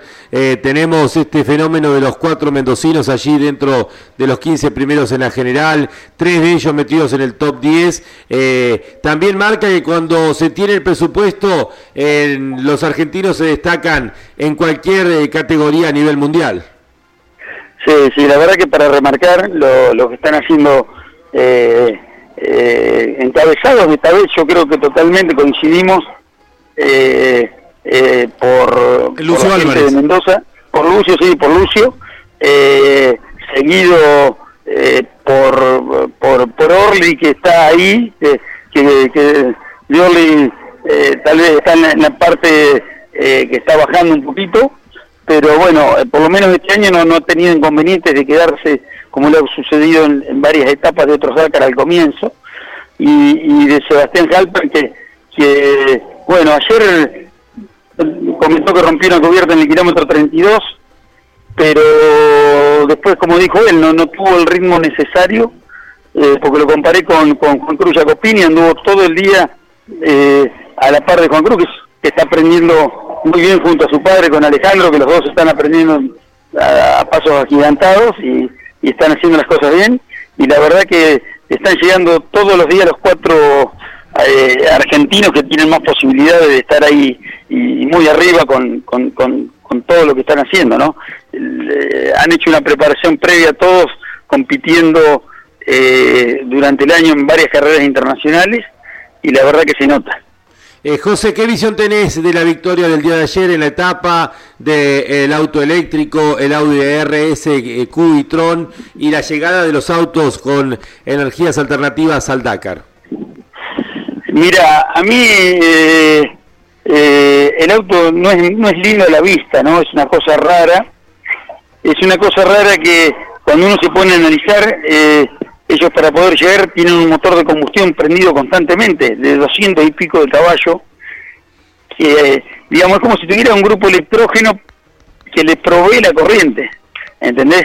Lo cual siempre hace un poco de ruido, que no sea autónomo completamente con una carga, sino que tenga que ir con ese, entre comillas, grupo electrógeno arriba, un motor de cuatro cilindros con turbo, que, que- que va generando eh, electricidad constantemente y, y bueno, es una cosa rara, ¿no? Eh, eh, vos sí, sí, lo hacen por el tema ecológico, todo bárbaro, sí, pero bueno, tenés un motor como el que tiene algunos de los participantes eh, y con un poquito más de potencia incluso que varios, generando la electricidad. Entonces es medio contradictorio cuando uno se pone a analizar el mensaje que está mandando, ¿no? Eh, tal vez desde el comienzo para poder lograr la autonomía que se necesita eh, para poder hacer etapas largas con los- las baterías, ¿no? Seguro, seguro, no, no, seguro que es un comienzo, pero eh, bueno, yo recuerdo cuando Ariel Jatón comenzó con la gente de Acciona, eh, ellos paraban a recargar las baterías, claro. eh, se, le, se le descontaba el tiempo, o le daban un tiempo no, no, lógico que era el que, que ellos preveían, unas dos horas para recargar, después se avanzó mucho y, las últimas veces lo hicieron eh, prácticamente sin tener que, que, que- que hacer cosas raras. Yo creo que le tendrían que dar como a las motos una parada, eh, una o dos paradas como cuando reabastecen de 15 minutos y que cambien el pack eh, completo de baterías, mm, eh, tener un camión, algo en algún punto donde están los refueling de las motos y, y- y que en 15 minutos se, se cambie la batería y siga, ¿no? Para que sea algo real eh, lo- la, la señal que se manda con, con querer tener una, una energía limpia y, y- y alternativa, ¿no? Seguramente pronto pueda haber eh, novedades al respecto, ¿no? Con este tema de la autonomía. Y de hecho, José Luis, la Fórmula E en su momento corría con dos autos distintos Claro. porque no alcanzaba la batería y ya hace un par de años que hacen la carrera con uno solo, ¿no? Totalmente, totalmente, pero era genuino, ¿no? Porque iban con la batería eh, que tenían, iban a lo que podían con, con, con, con esa batería sin tener que generarlo con un motor a combustión, que lo que está pasando ahora, ¿no? Eh, eh, más allá de que es bárbaro que haya otra otra competencia del nivel de Audi y, y- están andando muy bien, ¿no? Porque la verdad que es un auto que es un poquito más pesado que el resto y demás y, y se destaca sobre todo en la parte de aceleración porque cuando uno lo ve cae de punta el auto, no sé por qué tienen esa, esa complicación que no lo han podido solucionar antes de la carrera, con un auto que, que si tuviera de unas más grandes y demás estaría un poco complicado, ¿no? Eh, ¿Sabés, José Luis, que eh, la firma Green Corp eh, Corporation, que apoya algunos de los desarrollos eléctricos, eh, ya está practicando esto de- del cambio de celdas para los vehículos, que vienen a ser como cambiar celdas del tamaño de los viejos CPU de computadoras que eran grandes, se cambian 10, 20, las necesarias, para poder hacer que, ese refueling sea eh, real para todos. Por eso que también el Dakar ya desde este año les hace parar inclusive a los autos 20 minutos, lo mismo que a las motos, aunque no tengan que hacer la recarga de combustible, para ir lentamente amoldando los reglamentos del campeonato del mundo por ese camino. Sí, sí, está bueno, está bueno que se vaya haciendo eh, y van a tener que ir, se tienen que ir adaptando, ¿no? Porque eh, la llegada de Audi era importante para para lo que es el, el Dakar, si no quedaba medio huérfano, medio eh, monomarca con Toyota, ¿no? Eh, y bueno, lo que pasa a nivel mundial siempre con las categorías grandes, ¿no? La copan dos marcas, a veces tres, y, y se va moviendo así, ¿no? Eh, eh, cada marca va viendo donde hay un nicho, porque por lo general la- las marcas necesitan de ser top de algo, y, y bueno, eh, en el rally hay dos o tres marcas, en la Fórmula 1 dos o tres que encabezan, eh, en los prototipos pasa lo mismo, porque cuando uno ve lo que pasa en, en- el, eh, con Toyota, donde con Pechito y todos los muchachos, eh, corren prácticamente solos, sin quitar ningún tipo de mérito, pero a la firma le sirve para, para posicionarse como top dentro de, de- de una categoría a nivel internacional. Eh, José, vas a estar presente en el SAR. eh, ¿Cuál es la actividad que tenés prevista dentro de, del eh, cross country? Eh, no, no, Lonchi, no vamos a ir con Hernán Roberti. Tuvimos un inconveniente la última carrera que nos quedamos varados en un río, el agua nos tapó la camioneta casi completamente. Tuvimos suerte de que arrancó, pudimos terminar, pero el vehículo hay que desarmarlo completo y, y bueno, eh, al no ser un equipo profesional, no, no dan los tiempos como para, hay que desarmar absolutamente todo, desde, el cableado a todas las cajas eléctricas, los diferenciales, desarmarlos completos, caja, transmisiones, de, de, de- todo tipo, bolilleros, y el repaso eh, para el grupo oh, de gente que, que- que está a cargo de la camioneta es, es imposible hacerlo antes del SAR, así que bueno, vamos a saltear esta competencia y continuar después con el, con el calendario como se pueda seguir con el tema de la pandemia. Bueno, la fecha del SAR, eh, ¿te acordás de memoria, Jorge? Eh, algo así como 15 al 26 de, de febrero. Que va a ser cobertura de campeones. Te mando un abrazo, Tim Pairetti, que te está escuchando en estos momentos. Bueno, mandarle un abrazo al cabezón. Eh, podrían no invitar sé a por qué ustedes. que- cabezón, ¿eh? Eh, ustedes, ustedes que morfan, Lonchi, ustedes que morfan todos los días, pues yo veo la foto nomás, ¿viste? bueno, yo lo veo que morfan, invito, comen. pero vos no pero- venís, eh, eh, siempre amagás que estás por venir. eh, como- Sí, pero vos me decís, hoy a las 9 comemos, miro son las ocho y media, yo estoy a 150 kilómetros, imposible llegar. Bueno, le vamos a avisar a Tim, que es el más organizado de todos, para avisarte un día antes, ¿te parece? Dale, dale, dale, dale, dale, dale. Bueno, sí, Andy. José Luis Di Palma, hombre de monopostos, campeón en Inglaterra en autos de fórmula. ¿Está cerca de, de Josito con el equipo de la 3 Metropolitana? Eh, no, lo estuve los otros días acompañando un ratito, eh, pero media hora, una hora. Eh, no, porque Josito está en Arrecife y yo estoy en Chivilcoy. Eh, es un comienzo que él está haciendo, me parece que eh, lo está haciendo con muchas ganas, con, con seriedad y, bueno, esperemos que le vaya bien, porque le está poniendo bastante pila y, y es una categoría que, que ha crecido mucho. Está digo al, al nivel de la vieja Fórmula 4 cuando o Fórmula Renault cuando estaba con, con todo el tuco hasta que estuvo hasta el, hasta los, no sé 2007 8 por ahí estuvo bien bien. Eh, la categoría está muy muy buena Eh, José, te vamos a aprovechar tu, última opinión. Eh, ¿Qué visión tenés de la definición del campeonato de la Fórmula 1? que no fue lo que todos queríamos que eh, que alguien iba a salir dolido alguien iba a salir sin sin eh, sin estar contento no de la forma que fuese creo que el equipo Mercedes está en una posición dominante y creo que no la ejerció hizo la de latillá un poco como está haciendo ahora no a latillá eh, yendo a, a, a- a lo que quieren o a lo que podían pero se les se les complicó después al final. Eh, fue un poco desprolijo cómo se se tomaron las medidas. No no estuvo cuando uno agarró el reglamento no no, no se salieron mucho del reglamento eh, para nada te diría. Eh, lo que pasa es que le quedó en una posición incómoda eh, el equipo Mercedes.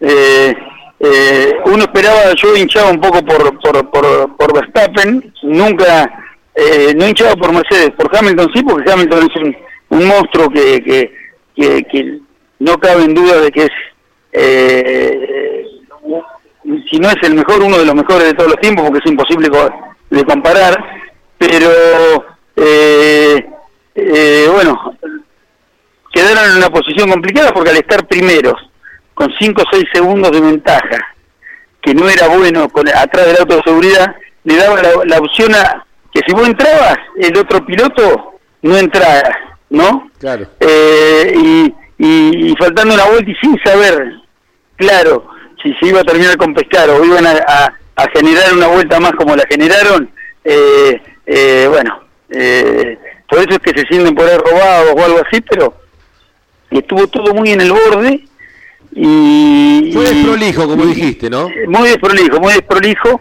y, y Mercedes errando, porque si ellos iban a la, a la, a la misma que a la parada y quedaban atrás de Verstappen, eh, con la uno uno lo vio cuando Verstappen sale y lo, lo supera y salen en la recta y Verstappen acelerando 20 o 30 metros antes porque tenía una goma que era 5 segundos más rápida y en la misma recta Hamilton no lo pasó de casualidad eh, bueno, eh, uno veía que si hubiesen parado y hubiera quedado atrás lo pasaba fácilmente, ¿no? Eh, pero bueno, eh, las cosas se dieron así y creo que, bueno, el año que viene va a ser nuevamente eh, un equipo a correr Mercedes con, con Ferrari que lo- los van a tener mucho más cerca. Bueno, eh, José, mil gracias por todo, por todo este tiempo, tus opiniones. Dice Tim Pairetti que te va a avisar un día antes para ir a comer y que te va a invitar al río, así que yo estoy como testigo. Dale, ¿eh? dale, dale, dale, dale, decirle que no hay problema. Eh, les mando un cariño grande. Eh, y bueno, vamos a seguir mirando el Dakar estos días, siguiéndolos a ustedes y un gusto poder compartir este momento. Gracias a vos por todos eh, tus conceptos y tus opiniones, como siempre, eh, riquísimo. Abrazo grande, querido José, buen año. Chao, hermano, hasta luego. El José Di Palma, Luis José Di Palma. que nos da eh, nos enriquece, ¿no? Eh, con su visión de haber corrido Dakar, de haber estado muy metido en la cocina de la carrera, porque él mismo se encarga de la parte mecánica, navegante, piloto, eh, mecánico, polifacético y con una visión muy especial de cada una de las categorías y sin ser políticamente correcto. La misma que ha tenido Lonchi desde que muy jovencito comenzó a correr, ¿no? Ya en TC2000, eh, con una Cupe Fuego comenzó, corrió en monopostos, como lo hemos dicho, ha sido campeón en el exterior y cuando estaba arriba del auto, en las pistas también, siempre era digno de escuchar, José, por lo que te pintaba ahí como panorama, ni bien terminaba una carrera, con lo que había sucedido es de esas personas que tienen como una computadora, ¿verdad? Y que nada se les escapa en el análisis, en la visión, en contar todo lo que ha vivido como protagonista que es. Eh, continúa el equipo campeones transmitiendo el Dakar 2022. Quiero enviarle un fuerte abrazo, un cariño grande a otro amigo, otro hermano de la vida, Fabián Antelo, que hoy cumple años, capricorniano, él como como su ídolo Lewis Hamilton, Fabián Antelo, cariño grande, feliz cumpleaños, es el deseo de todo el equipo campeones que está transmitiendo a través de Campeones Dakar, a, través de Campeones Radio el Dakar 2022. 14 días conduciendo por el desierto. Uno de los desafíos más difíciles del automovilismo está en el horizonte. Prepárate para el Rally Dakar junto al equipo Audi. Río Uruguay Seguros, asegura todo lo que querés. 72-40 blindajes junto a su piloto Manu Andújar en el Dakar 2022. Toyota Pichetti, más de 25 años en el país con venta de 0 kilómetros y servicios. Toyota Pichetti, tu mejor precio y atención. Te esperamos en Arrecifes, Junín y Pergamino. Toyota Pichetti. Estás escuchando Campeones. Radio.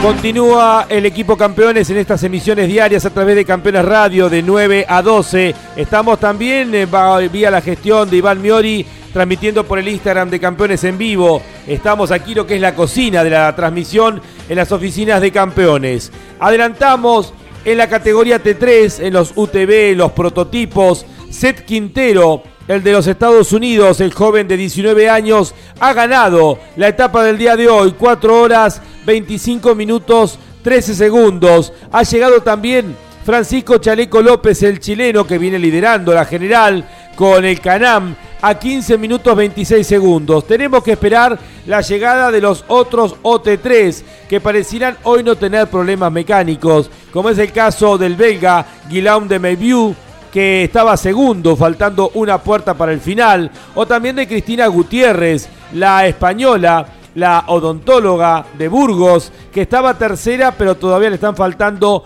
cuatro puertas para el final, va allá por el kilómetro 359. Em, clasificamos más que nada, Andy, la ubicación en la etapa. Vienen todos en carrera los argentinos. Por el kilómetro 417, estamos hablando a dos puertas del final, tenemos al piloto inglés. Thomas Bell navegado por un argentino. Bruno Giacomí va en la butaca derecha y le faltan un par de puertas para ingresar al cierre. Lo mismo para Fernando Álvarez Castellano. Piloto con arpesa. Están a la misma altura de carrera y buscamos un poquito más atrás para eh, aquí encontrar a Sebastián Guayasamín, que va promediando la etapa.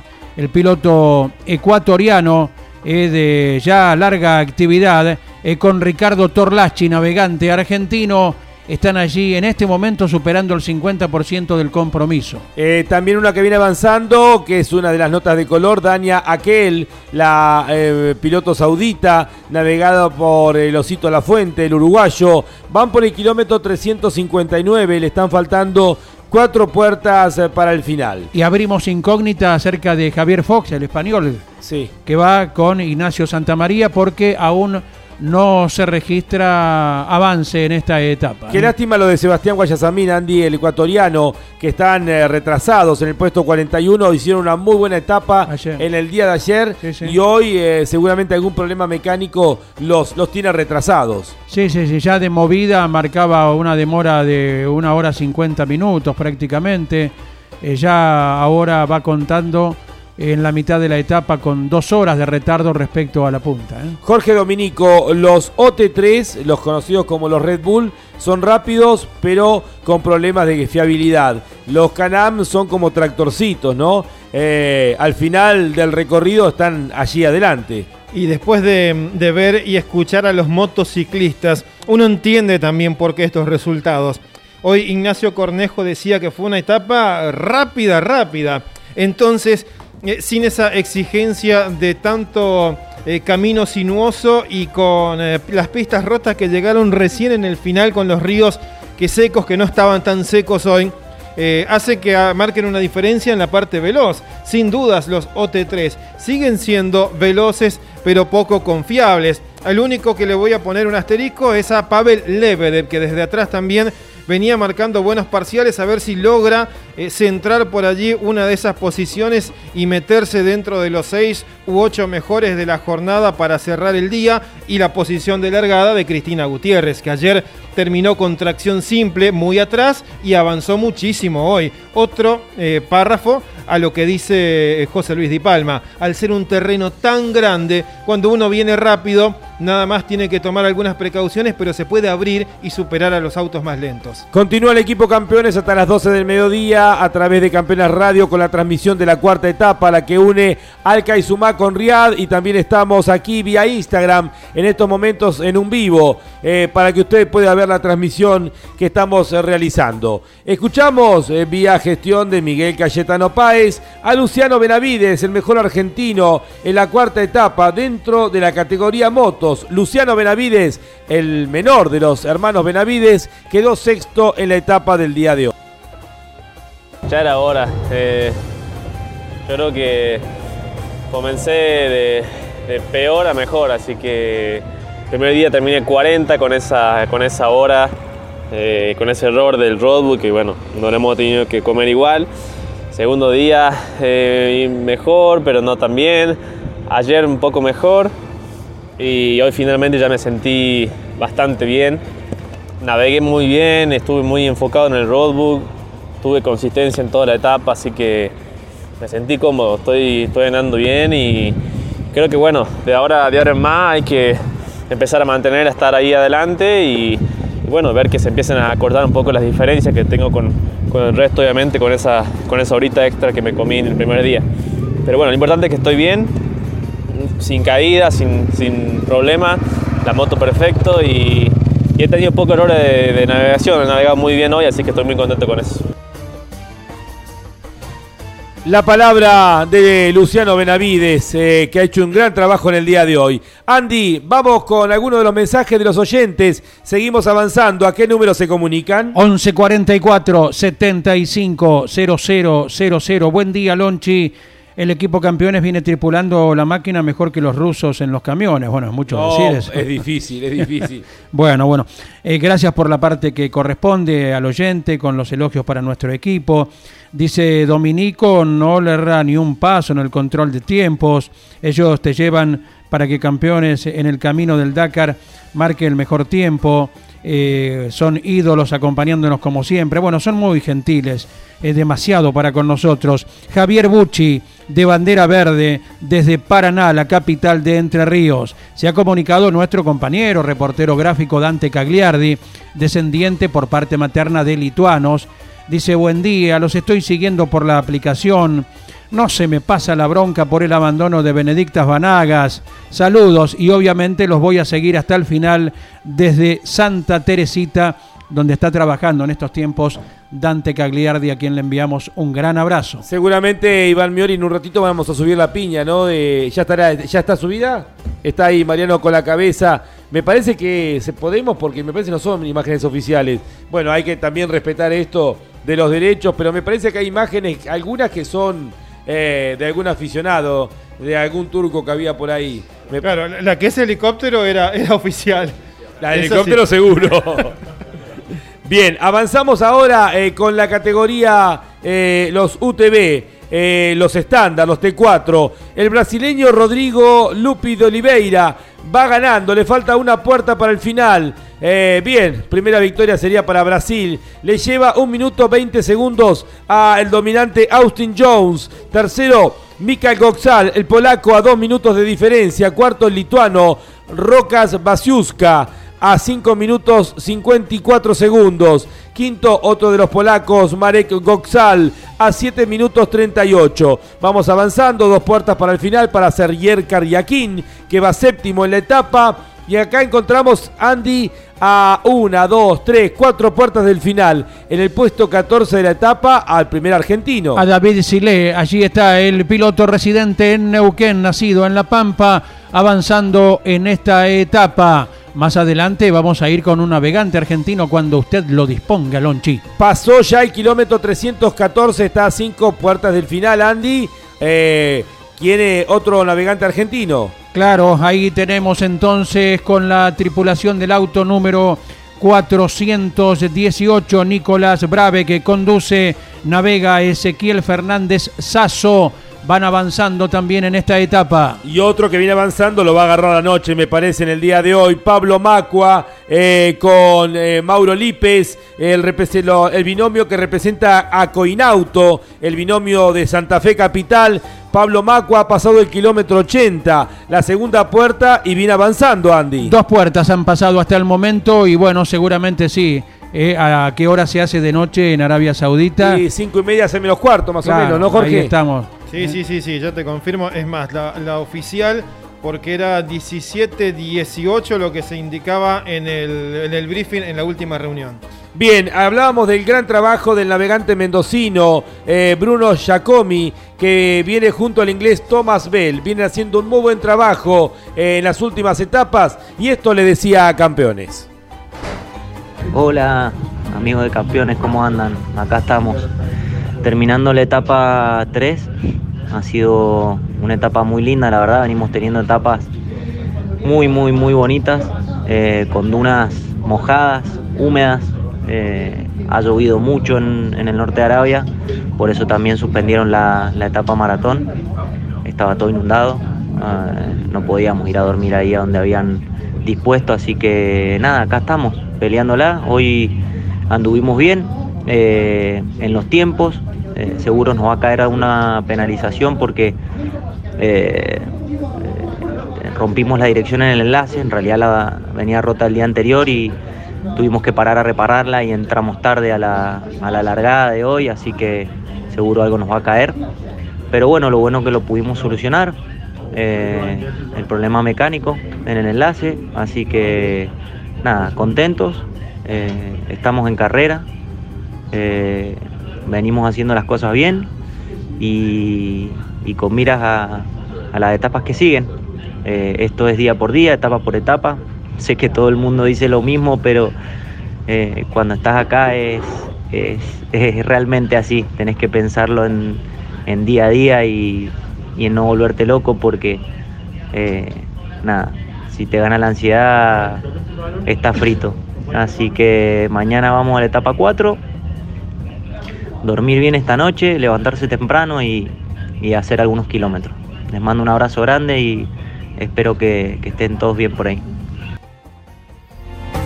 Bruno Giacomi, que forma parte de esta cantera permanente de pilotos navegantes del cross country, eh, navegando al inglés eh, Thomas Bell. Eh, y con Bruno Giacomi tiene una anécdota. ¿Usted de Jorge Dominico? Eh, claro, porque eh, Bruno es amigo de toda la vida, es un endurista más de tantos mendocinos que, agarra una moto y se va a subir montañas o al New Wheel. Muy amigo de Franco Caimi, amigo íntimo de la familia, es parte de, de los Caimi. Y cuando eh, empezó Franco a correr en el equipo Honda Sudamérica, Bruno le manejaba la casa rodante. Y varias veces, junto a Javier Pisolito, nosotros viajábamos con Bruno, que además que toma mate todo el tiempo, íbamos todos amigos. Resulta que eh, se puso a trabajar un japonés en el equipo a hacerle la suspensión y empezó a viajar con nosotros. Shinichi Osogoshi, que hace poquito subió a- al... eh, ah, no me, ahora no me sale... Al eh, cohete. eh, no, en Fuji, al monte Fuji. Ah, al Monte Fuji, subió Hace al Monte Sagrado. Claro, hizo la caminata del Monte Fuji que todos dicen que lo hacen una vez al menos en la vida. Y, y desde allí nos mandó fotos tomando mate. ¿Por qué? Porque aprendió a tomar mate con nosotros en ese Dakar, el japonés, así que fuimos nosotros haciendo nuestro aporte colonizando a, a las eh, milenarias tradiciones. Fue el Dakar en el cual tuvieron que hacer eh, la ruta de esquive a la zona de la luz en Jujuy, ¿verdad? Kilómetros y kilómetros, Jorge. Claro, de- me, me mandó fotos hace poquito Osogoshi que tiene el recuerdo de ese lugar, de cómo estaban todos los autos estacionados en la ruta esperando para poder pasar. A la vera del camino de la Ruta 40, ¿no? Eh, en ese momento veníamos bajando, eh, veníamos de Jujuy y todavía, eh, creo que es la 9 en esa parte, antes de, de desviar tuvimos que desviar Correcto, por sí. Purmamarca y después hacer San Antonio de los Cobres, que al, al lado de, de esa ruta que es de tierra se tardaba un montonazo. Bueno, la historia de Bruno Giacomi es que él le ayudaba a Franco Caimi cuando las etapas eran largas o llegaba tarde a dibujar la hoja de ruta y aprendió a navegar así, entrenando con Franco, haciendo moto y de repente un día se animó a navegar en auto en un UTV con David Sile y clasificaron en Andalucía este año para correr el Dakar. La diferencia es que Bruno consiguió un contrato oficial con el equipo South Racing, ya corrió con un árabe, corrió con, con un emiratí, ahora está corriendo con Thomas Bell, con gente que lo va eh, ubicando el propio South Racing. La importancia de saber idioma también, ¿no? Que seguramente le abrió las puertas. Mariano Riviere, ¿qué contamos? Es eh, además uno de los 11 mendocinos, lo hemos destacado a lo largo de este Dakar, la provincia que más representantes tiene, que no solamente se han destacado los pilotos, sino también los navegantes. Ronnie Graue, Bruno Giacomí, Alejandro Jacopini, Ricardo Torlachi, la muy buena producción también, no solo de los pilotos mendocinos, sino de los navegantes mendocinos requeridos por diversos equipos a lo largo del mundo. Los mendocinos en el Dakar son como los cordobeses en el rally. Así es, 11 de 39, estamos hablando del 38% de los argentinos que están participando son mendocinos, ¿eh? casi el 40% eh, son mendocinos. Eh, por ahora tenemos ahí un par de dudas, abandonos argentinos no tenemos, Mariano. Hay un par de dudas, pero todavía pueden seguir en carrera con la modalidad también que implementó el Dakar ya hace un tiempo del reengancharse. El que fue penalizado, Andrea Lafarja, en su momento, al comienzo de- del Dakar, pero se reengancharon con Eugenio Arrieta. Y el otro es eh, Ignacio Santamaría, navegando a Savifog, pero continúan en carrera. Un dato, y lo adelantaba Jorge Dominico, de lo que podría ser el motivo de la penalización de Yaced Al-Raji, que había ganado la especial en autos. Finalmente fue por exceso de velocidad, como lo adelantaba y lo suponía Jorge, por eso eh, queda en triunfo para el catarí Nasser Alatía. Ese es el motivo por el que Al-Raji perdió la victoria que había conseguido hoy en esta etapa del Dakar. La mejor calidad y tecnología en combustibles está presente en la competencia más dura del mundo con su equipo Puma Energy Rally Team. Puma Energy, espíritu salvaje, máxima tecnología. Los entornos extremos se encuentran con una ambición sin fin. Unite a Audi mientras corremos el Rally Dakar en Arabia Saudita. Con Arpesa, alimentos saludables para todo el mundo. ¿Estás buscando invertir en criptomonedas? Huobi.com, tu exchange de confianza. Colcar, concesionario oficial Mercedes-Benz. Colcar, el secreto del éxito es estar bien acompañado. Acceso oeste, kilómetro 35, Moreno. Estás escuchando Campeones Radio.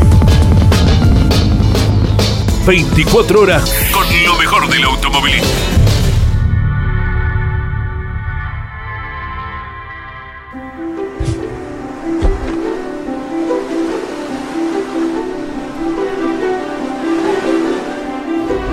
Continúa el equipo campeones con el Dakar 2022, la cuarta etapa, la que unió al Kaizumá Riad. Une porque todavía hay muchos en carrera. Saludamos a Malena. ¿Le diste el apellido? Sí, ¿no? Ah, bueno. ¿Cómo? Malena Páez Vilches, ¿eh? la hija de Miguel Cayetano Páez, que hoy cumple 12 años. Eh, saludamos a Fabián Antelo. También cumpleaños Vladimir Yaguín, ¿no? El zar, el rey del Dakar en la categoría camiones. Un abrazo grande, no creo que nos esté escuchando Vladimir, pero a Vladimir Yaguín, el zar del equipo, el director deportivo del equipo eh, eh, Kamaz, eh, que hoy también cumple años. Mariano. 52 años cumple Vladimir Yagin, que Con ganó... un parecido increíble a Vladimir Putin. Sí, quien ganó en este caso siete veces el Dakar en los camiones y a su vez obtuvo 63 etapas. Bien, eh, seguimos avanzando. Ahora clasificamos los camiones. Ha dicho Lorenzo Santolino. Ha sido un especial muy larga, pero me he mantenido muy concentrado en mi objetivo. Ha sido una buena etapa para mí, pues no he cometido grandes errores. Estoy bien posicionado en la general eh, y eso me da confianza. Eh, completó, vamos por buen camino. Lorenzo Santolino, que en forma silenciosa con la Yerko está ubicado en el cuarto lugar de la general en la categoría motos. Un detalle para las motos, que tal vez sea una olla que se destapa y como tantas desde de parte de un piloto ibérico. Joan Barrera se quejó de esto. Salió publicado hoy 5 de enero un nuevo boletín oficial de la FIM eh, en donde se modifica un párrafo del reglamento. El párrafo dice, eh, originalmente, ningún waypoint control debe estar ubicado en una zona de fuera de pista, por ejemplo, en las dunas donde no hay camino. El waypoint control es el, más complejo que se introdujo en los últimos años porque no, no, eh, no abre ninguna flechita y no te avisa cuándo se valida. Hay que ser eh, muy fino en la navegación para el waypoint control. Pero el reglamento de este año decía que nunca debe estar colocado en un fuera de pista. Pues hoy la FIM eh, modificó esto y tachó ese párrafo, por lo tanto sí puede haber waypoint control, el waypoint más difícil de todos, ubicado en el medio de las dunas. Pero ¿qué dijo Joan Barreda? Uno se pasa 7 minutos buscando un waypoint en la, en la, cuando estoy abriendo pista y al día siguiente cambian el reglamento y el resto eh, ahora puede, puede ponerlos. Bueno, una situación que se da en medio de la carrera y que a Joan Barreda le hizo perder tiempo un día y ahora está reclamando. Claro, el resto no le va a pasar. Eh, avanzamos con los camiones, decíamos Eduard Nikolaev es el ganador del día de hoy con los camiones Kamaz, 4 horas, 14 minutos, 46 segundos. Segundo lugar para Anton Shivalov, 1-2 para los camiones Kamaz, a 3 minutos 35 segundos, 1-2-3, porque el tercero fue Dimitri Sotnikov, a 5 minutos 35 segundos. Seguramente llegaron juntos los tres camiones Kamaz esa imagen que tantas veces se repite. Esperamos la llegada de quien venía peleando el tercer lugar, el neerlandés Janus Van Kasteren, que está a una puerta del final y venía en el tercer puesto. También venía haciendo un buen trabajo, venía quinto en la etapa Les Lopres, el checo, eh, el sexto Gert Husnit también de los Países Bajos. Andrei Karchinov perdió 14 minutos, seguramente alguna goma para el cuarto ruso de Kamaz. Eh, Maurik van den Heuvel y Marten van den Brink, los neerlandeses, están a dos puertas del final, eh, al igual que Víctor Willem Korn Best. ¿Y qué podemos eh, contar acerca del equipo argentino, Andy, que representa a Puma Energy, Colcar y Huobi, tripulados por el pato Juan Manuel Silva y Carlos Melbanfi? que ha avanzado hasta el sexto control de esta etapa. Le queda otro tanto a la tripulación argentina para completar este día, Lonchi, y también, eh, como en otras ocasiones, finalizando bien entrada la noche. Eh, nos vamos a Arabia Saudita, Arabia Saudí, como le dicen los españoles. Como verán, no perdemos la costumbre de transmitir el Dakar, aunque se haya ido de Sudamérica. Quique Naranjo, un abrazo grande, Lonchi Leñani te saluda. Te deseo lo mejor, feliz año nuevo, Quique, abrazo grande a la distancia. Feliz año, Lonchi, ¿cómo estáis? Muy buenas. Muy bien, y bueno, ¿cómo estás? ¿Cómo la estás pasando en este Dakar? Bueno, bien, eh, ya sabes cómo es esto, es bastante diferente a Sudamérica en todo, en, los horarios, en el clima, hace bastante frío, tenemos viento, lluvia, barro, hemos tenido un poquito de todo y ahora ya estamos en Riyadh, en la capital, y bueno, pues ah, pasamos unos días aquí eh, un poquito más cómodos. Eh, cuatro días en un solo lugar en un Dakar es un lujo, ¿no? Porque serán los cuatro próximos días que tendrán ahí base en la capital de Arabia Saudita, en Riyadh. Sí, ya sabes que lo de viajar en avión todos los días al final es un, un trastorno Y bueno, pues estos días podremos dormir un poquito más y yo creo que además algunos nos escaparemos a, a un hotel para darnos una buena ducha caliente, larga y, y, bueno, pues tener una cama como Dios manda, no siempre la tienda de campaña. Eh, Quique, bueno, es que obviamente en todos los días eh, leemos tus notas reflejadas en el diario Marca. Eh, ¿Qué es lo que más llama la atención a los aficionados españoles? ¿Dónde prestan mayor atención? Imagino que eh, lo de Carlos Sainz con este revolucionario Audi, eh, bueno, la participación y las victorias parciales de Joan Barrera Bort, el trabajo de Cristina Gutiérrez. ¿Dónde es que se concentra más la atención para España?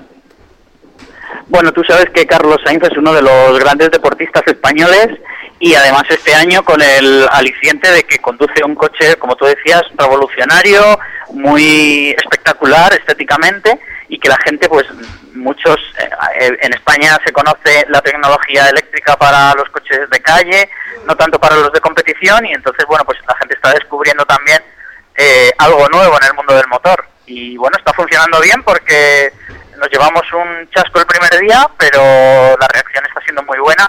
Acabamos de venir de ver ahora justamente a Carlos y ha tenido un pequeñito problema en la parte final de la etapa, pero decía que si no hubiese sido por eso hubiera podido conseguir hoy otra vez el triunfo. Eh, Quique, queremos apelar al hecho de que estás allí en el lugar de los hechos y puedas ampliarnos la información que obviamente ha recorrido el mundo acerca de esta investigación que se está realizando por ya casi confirmado un atentado terrorista, la explosión del 30 de diciembre en Jeddah antes que comenzara la carrera en un vehículo que de asistencia que estaba en la calle y que hirió a su piloto el francés eh, Philippe Boutron. En principio perdió una pierna, se habla de que podría perder las dos piernas. Eh, ¿Qué podés ampliarnos, Quique, eh, desde el lugar de los hechos? Bueno, sobre todo, a ver, aquí no tenemos ninguna información adicional a lo que ya conocéis. Eh, nos va llegando también, pues, eh, todas las novedades, tanto de la organización como de las autoridades francesas, que ya sabéis que ayer abrieron una investigación también en el país local de la empresa que organiza el Dakar.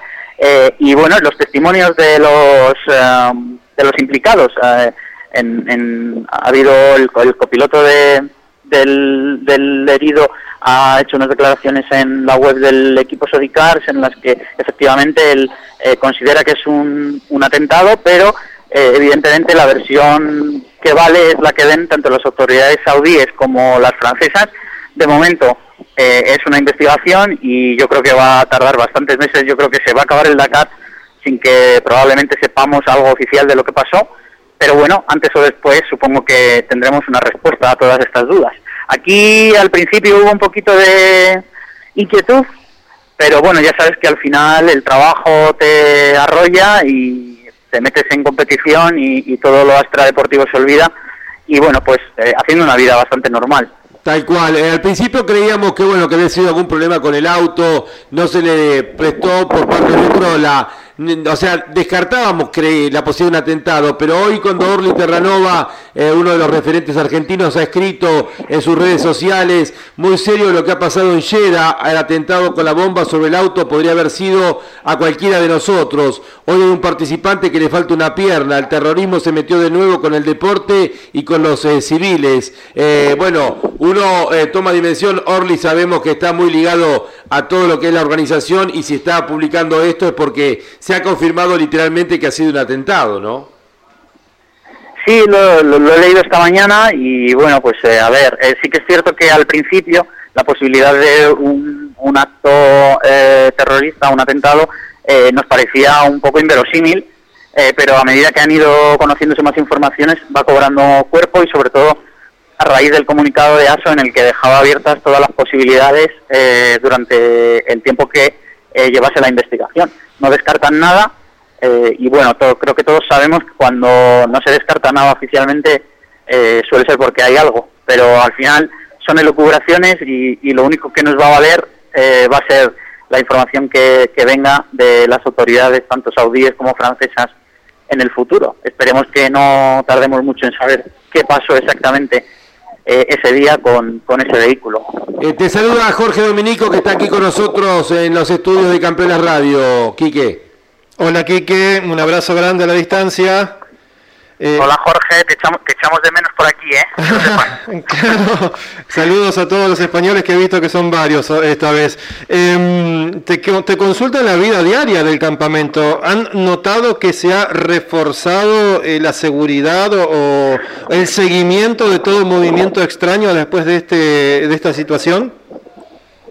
Pues eh, efectivamente hubo un comunicado en el que, en el que, bueno, que ya habéis informado de él, en el que la organización eh, explicaba que se iban a aumentar las medidas de seguridad y nos pedía un poco a todos que estuviésemos, que tuviésemos cuidado, que, hiciéramos una vida lo más segura posible. O sea, ya sabes que desde los campamentos se puede salir para ir a hoteles, para comprar algo, eh, que intentamos evitar eso. Eh, sí que es verdad que en el día a día, en, tú lo conoces bien, en los traslados del aeropuerto al campamento, pues a la entrada algunas veces hay algún control policial, pero no es nada diferente ni, ni mucho más notorio de, de, lo que ha pasado otros años. Sí que es verdad que ahora en Riyadh tenemos, eh, creo que son cuatro noches aquí, y claro, hay mucha gente que va, que va a escaparse a dormir a un hotel, como os decía antes, y desde la organización sí nos han pedido que, bueno, que eh, confirmemos quiénes somos los que vamos a ir y a qué hoteles vamos a estar para tener un poco control, pero quitando esto, ya te digo que no, no se aprecia ningún cambio en lo que es la vida diaria del, del periodista, no hay más controles en el aeropuerto ni en los aviones, eh, viajamos igual, así que bueno, eh, en principio la verdad es que aquí está la cosa bastante tranquila. Quique, te saluda Andy Galazo también. Un abrazo grande, el aprecio, Quique, buenas tardes. Muy buenas tardes, ¿qué tal? Bueno, bueno, ¿qué, qué se observa eh, si es que ya están manejando muchas damas allí eh, con la apertura que se ha dado e inclusive con una de ellas, aquel eh, conduciendo un auto con buen desempeño en el Dakar? Ay, disculpa, ¿me puedes repetir la pregunta que no te he escuchado bien? Bien, bien. Eh, la apertura que se ha dado a nivel país en, en, Arabia Saudita al permitirle a las damas de conducir autos particulares e inclusive la repercusión que pueda tener eh, a la chica que está corriendo el Dakar con buen desempeño.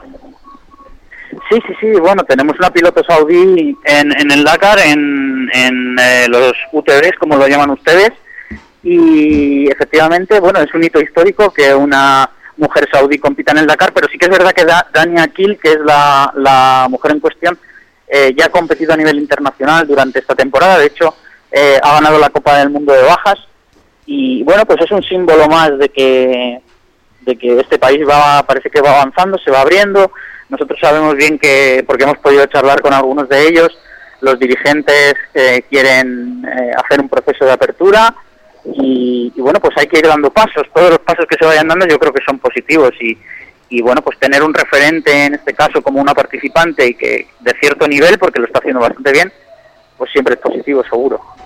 Quique, te enviamos un fuerte abrazo, gracias por estos minutos para campeones, para toda la Argentina y el mundo. Podés seguirnos a través de la aplicación de Campeones Radio, estamos todos los días. Eh, horario de Arabia Saudita, eh, ahora te van a mandar los muchachos por WhatsApp para que lo tengas. Vale. eh, hacemos tres horas diarias de transmisión y luego a la noche el resumen, pero a la, a la noche estás durmiendo. Pero por lo menos durante la carrera podés eh, seguir la transmisión, Quique. ¿eh?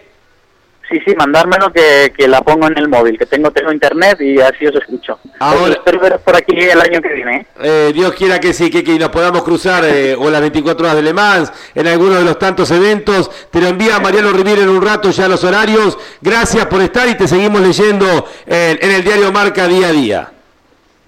Bueno, un abrazo para todos, muchas gracias. Un abrazo grande del diario Marca y obviamente de las redes sociales de Marca, ¿no? Quique Naranjo, el prestigioso periodista español eh, que ha pasado por eh, Campeona Radio en la transmisión del día de hoy. Bien, referencia y luego vamos con Walter Bertz. Eh, luego del día de hoy, hasta el momento, cinco victorias para los rusos. Obviamente están las cuatro victorias de Kamaz y hay un triunfo al del día de hoy en cuatriciclos. Cinco victorias para Rusia cuatro triunfos para, España, para Estados Unidos, tres para España, dos para Qatar, Polonia y Argentina. Estamos dentro de los seis países con mayor cantidad de victorias. A nivel continental, 10 victorias para Europa, 7 para América, 6 para Asia, una para Oceanía, sin victorias hasta aquí el continente africano. Seguimos avanzando aquí en la transmisión de El Dakar 2022, la etapa Al Qaisumá con Riyadh en instantes seguimos ampliando ya las generales. Audi participa con el nuevo modelo Audi RS Q e-tron en el Rally Dakar, la carrera más dura del automovilismo. Con Arpesa, alimentos saludables para todo el mundo. 72-40 blindajes junto a su piloto Manu Andújar en el Dakar 2022.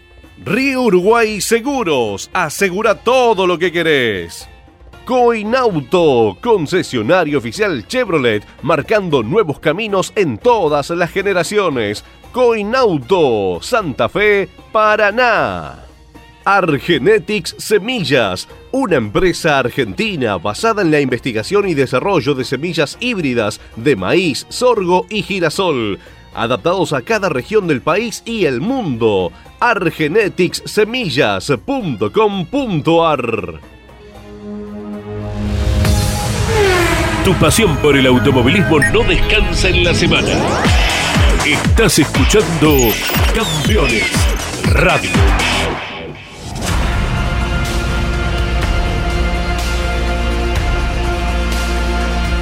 Las particularidades que tiene el Dakar. Vamos a escuchar ahora a Carlos Mel Banfi, eh, tripulante del camión que maneja el pato Juan Manuel Silva, representando a Colcar, Huobi y Puma Energy. Esta grabación se la entregaba a Mariano Riviere, terminada la etapa, muy tarde, vienen llegando muy tarde todos los días con problemas eléctricos, tienen horas. ¿Cuántas horas tuvieron anoche eh, en la noche dentro de la etapa? Porque fueron dos horas el primer día y cinco horas en la segunda etapa, cerca de dos horas fueron anoche, ¿no, Mariano? Exactamente, Lonchi, cerquita de dos horas, aunque la finalización de la etapa de ayer se podría decir que fue de lo mejorcito de los últimos días en cuanto a la llegada del campamento y la posibilidad de trabajar y tratar de solucionar los problemas mecánicos de los cuales Carlos Mel Banfi los va a describir. Cerca de nueve horas han transitado su carrera de noche por el desierto. El camión que representa a Huobi, Puma Energy y Colcar. Esta es la palabra del navegante Carlos Mel Banfi. Una nueva etapa, una etapa linda, interesante, mucha duna al principio y al final, bastante rápida en el medio. Eh, así que la verdad que linda, linda etapa. Nosotros en el camión seguimos con un problema importante que es eh, un problema en la computadora que el equipo no pudo resolver. Y la verdad se nos está complicando bastante porque el motor no tiene la potencia correspondiente y para subir en las dunas eh, se nos complica mucho, sobre todo las dunas que llamamos de nivel 2 que son más complicadas, muy altas y sin toda la potencia de los camiones se hace muy muy complicado. De hecho hoy nos quedamos encajados en justo en la punta de una duna.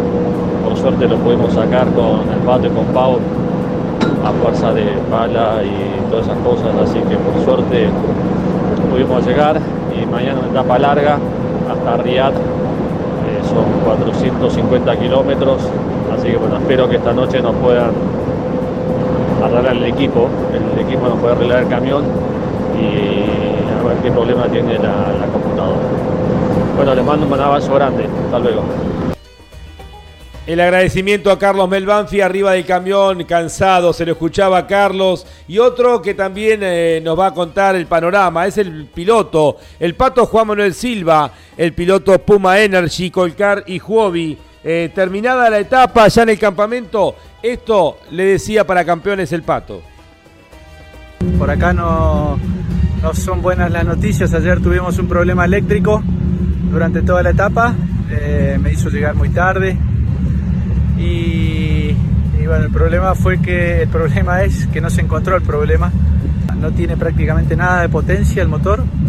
Esperemos poder pasarla y ver si, si llegando con más tiempo al vivo se puede seguir trabajando, seguir investigando a ver dónde puede estar el problema. Así que nada, hoy hacer mucha fuerza y entre todos a tratar de, de cerrar esta etapa y bueno, poder continuar. Cariño muy grande para todos. El problema es que no encontramos el problema, definió el Pato Silva preocupados. Tres etapas con muchos inconvenientes eléctricos, pero siguen avanzando y esa es la buena noticia, pero claro, para ellos significa un esfuerzo extremo, extra, eh, de tener que transitar con estos inconvenientes que lo van retrasando y los obligan a manejar de noche, eh, con lo que significa eh, lo que debe ser poder tener que manejar de noche con una visión tan corta. Ha dicho Sebastián Lueb, en términos generales no hemos tenido ningún problema en el especial, nos hemos mantenido muy concentrados en la navegación sin renunciar a un buen ritmo. Eh, referido a la etapa del día de mañana, son dos recorridos, diferentes, los autos con los UTV y camiones por un lado, motos y cuatriciclos por el otro, así que tendrán que estar abriendo camino. Y ha dicho Lueb, como no habrá motos delante, los primeros coches van a reagruparse, lo cual no está mal. Será una etapa difícil en la que pueden ocurrir muchas cosas. Recordamos que mañana abre el camino el, eh, quien viene liderando la categoría autos, el príncipe de Qatar, eh, Nasser Alatilla. Andy, eh, línea para oyentes, le vamos avanzando con algunos de los mensajes y después Jorge Dominico con alguna acotación y ya comenzamos con la general en motos. Sí, señor, el número es el 11 44 75 0000. Buen día, Lonche, escuchando Campeones Radio. Desde Camilo Aldao, firme, ¿eh? Rubén Pacelli, mis mayores deseos para un feliz 2022. Más mensajes que llegan al WhatsApp de Campeones Radio. Otro día junto a ustedes y el Dakar. Gracias por eh, hacer los inicios de año mucho mejores. Envía abrazo grande Martín Fonticelli. Un abrazo al equipo tan eficiente en todas las transmisiones del Dakar. Los hemos visto pasar por aquí cuando largó en Paraguay Hugo Borato desde Formosa Capital. Escuchando firme desde Pergamino, apoyando a la distancia a Joaquín de Beliú. Ayer Calleja no completó todo el recorrido, tal vez tuvo un problema insalvable por el cual no largó hoy. Gracias como siempre por el respeto y por las transmisiones. Saludos, Diego Bustos. Más mensajes que llegan al 11 44 75 0000. Felipe desde Cabra Corral en Salta. Qué bueno es escuchar a José Luis Di Palma, un grande. Hola campeones, escuchando por la aplicación, linda transmisión y son mi compañía ya que estoy con COVID en cama. Envía saludos, nosotros le deseamos pronta recuperación a Daniel desde Humberto. Juan Espósito de Escobar, el único que educó a los rusos de Kamaz fue en su momento el Coyote Villagra, nos dice cuando corrió en los camiones, lo recordamos, claro está. Gracias a todos, 11 44 75 0000. Amo el Dakar desde sus comienzos. En su época lo vivía por el gráfico y la cobertura de Orlando Ríos. Ahora ustedes me hacen vivir la carrera con sensación de presencia. Un gran abrazo envía Gustavo Krenz desde Coronel Suárez. También saludamos a Leo Sánchez. Hola Lonchi, feliz 2022. Qué buena la transmisión. Un abrazo grande escuchando Campeones Radio. Felicitaciones. Abrazo grande, querido Leo Sánchez, que ha corrido inclusive el Dakar con el chino Kim. ¿Te acordás que se lo dejó el chino en un momento? Leo fue a buscar auxilio y el chino siguió adelante y pobre Leo quedó ahí tirado en el medio de la nada. De los primeros. Sí, de los primeros Dakar. Pobre Leo. Eh, ha corrido aparte en safari con Héctor Prieto, ¿no? Mirá que hay historias. Con su eh. tío. Eh, algo similar, en otras circunstancias, me hace acordar Lonchi con lo que cuenta. Cuando corrió el Laucha Campanere con el prototipo, ¿te acordás? Sí. Se quedan en Bolivia y su navegante salió a buscar el repuesto luego de una rotura y el Laucha allí en medio del frío, al lado del auto, como cuidando la unidad. Y dice que de la nada apareció un grupo de una familia boliviana y lo convidó con una sopa de quinoa que dijo, después de las que hacía mi abuela, fue lo más exquisito que pude probar. Eh, una historia inesperada y con un final, eh, bueno, arreglaron el auto y con la sopa que se tomó el laucha campanera, lógicamente le habrá quedado un recuerdo imborrable. Hay un libro muy lindo que escribió un loco que corrió el Dakar, eh, un argentino. Ay, no me acuerdo. Corrió, creo, una o dos ediciones. Ya va a aparecer el nombre, no te hagas problema. Eh, y que escribió un libro muy interesante donde él cuenta que iba llegando con lo justo, en un momento cruza, llega a la frontera entre Bolivia y Chile y que mm, eh, eh, llega a la frontera, eh, ay, ¿qué frontera era? Era entrando a Chile, creo, la frontera, y estaba cerrada, y él cortó el, eh, cortó el, el candado que, que tenía en la barrera. Así nomás. Y se apareció de la nada, obviamente, un gendarme, ¿te imaginas? Eh, chileno, un carabinero. Bueno, eh, que lo- se lo quisieron, lo quisieron detener. Después, esa intimación del camión. eh, ¿Cómo? Pablo Bucín. Pablo Bucín. Del Alto Valle de Río Negro, eh, sí, sí, sí. No, me parece que no es él. ¿No? no, me parece que no es él. No, no, es otro.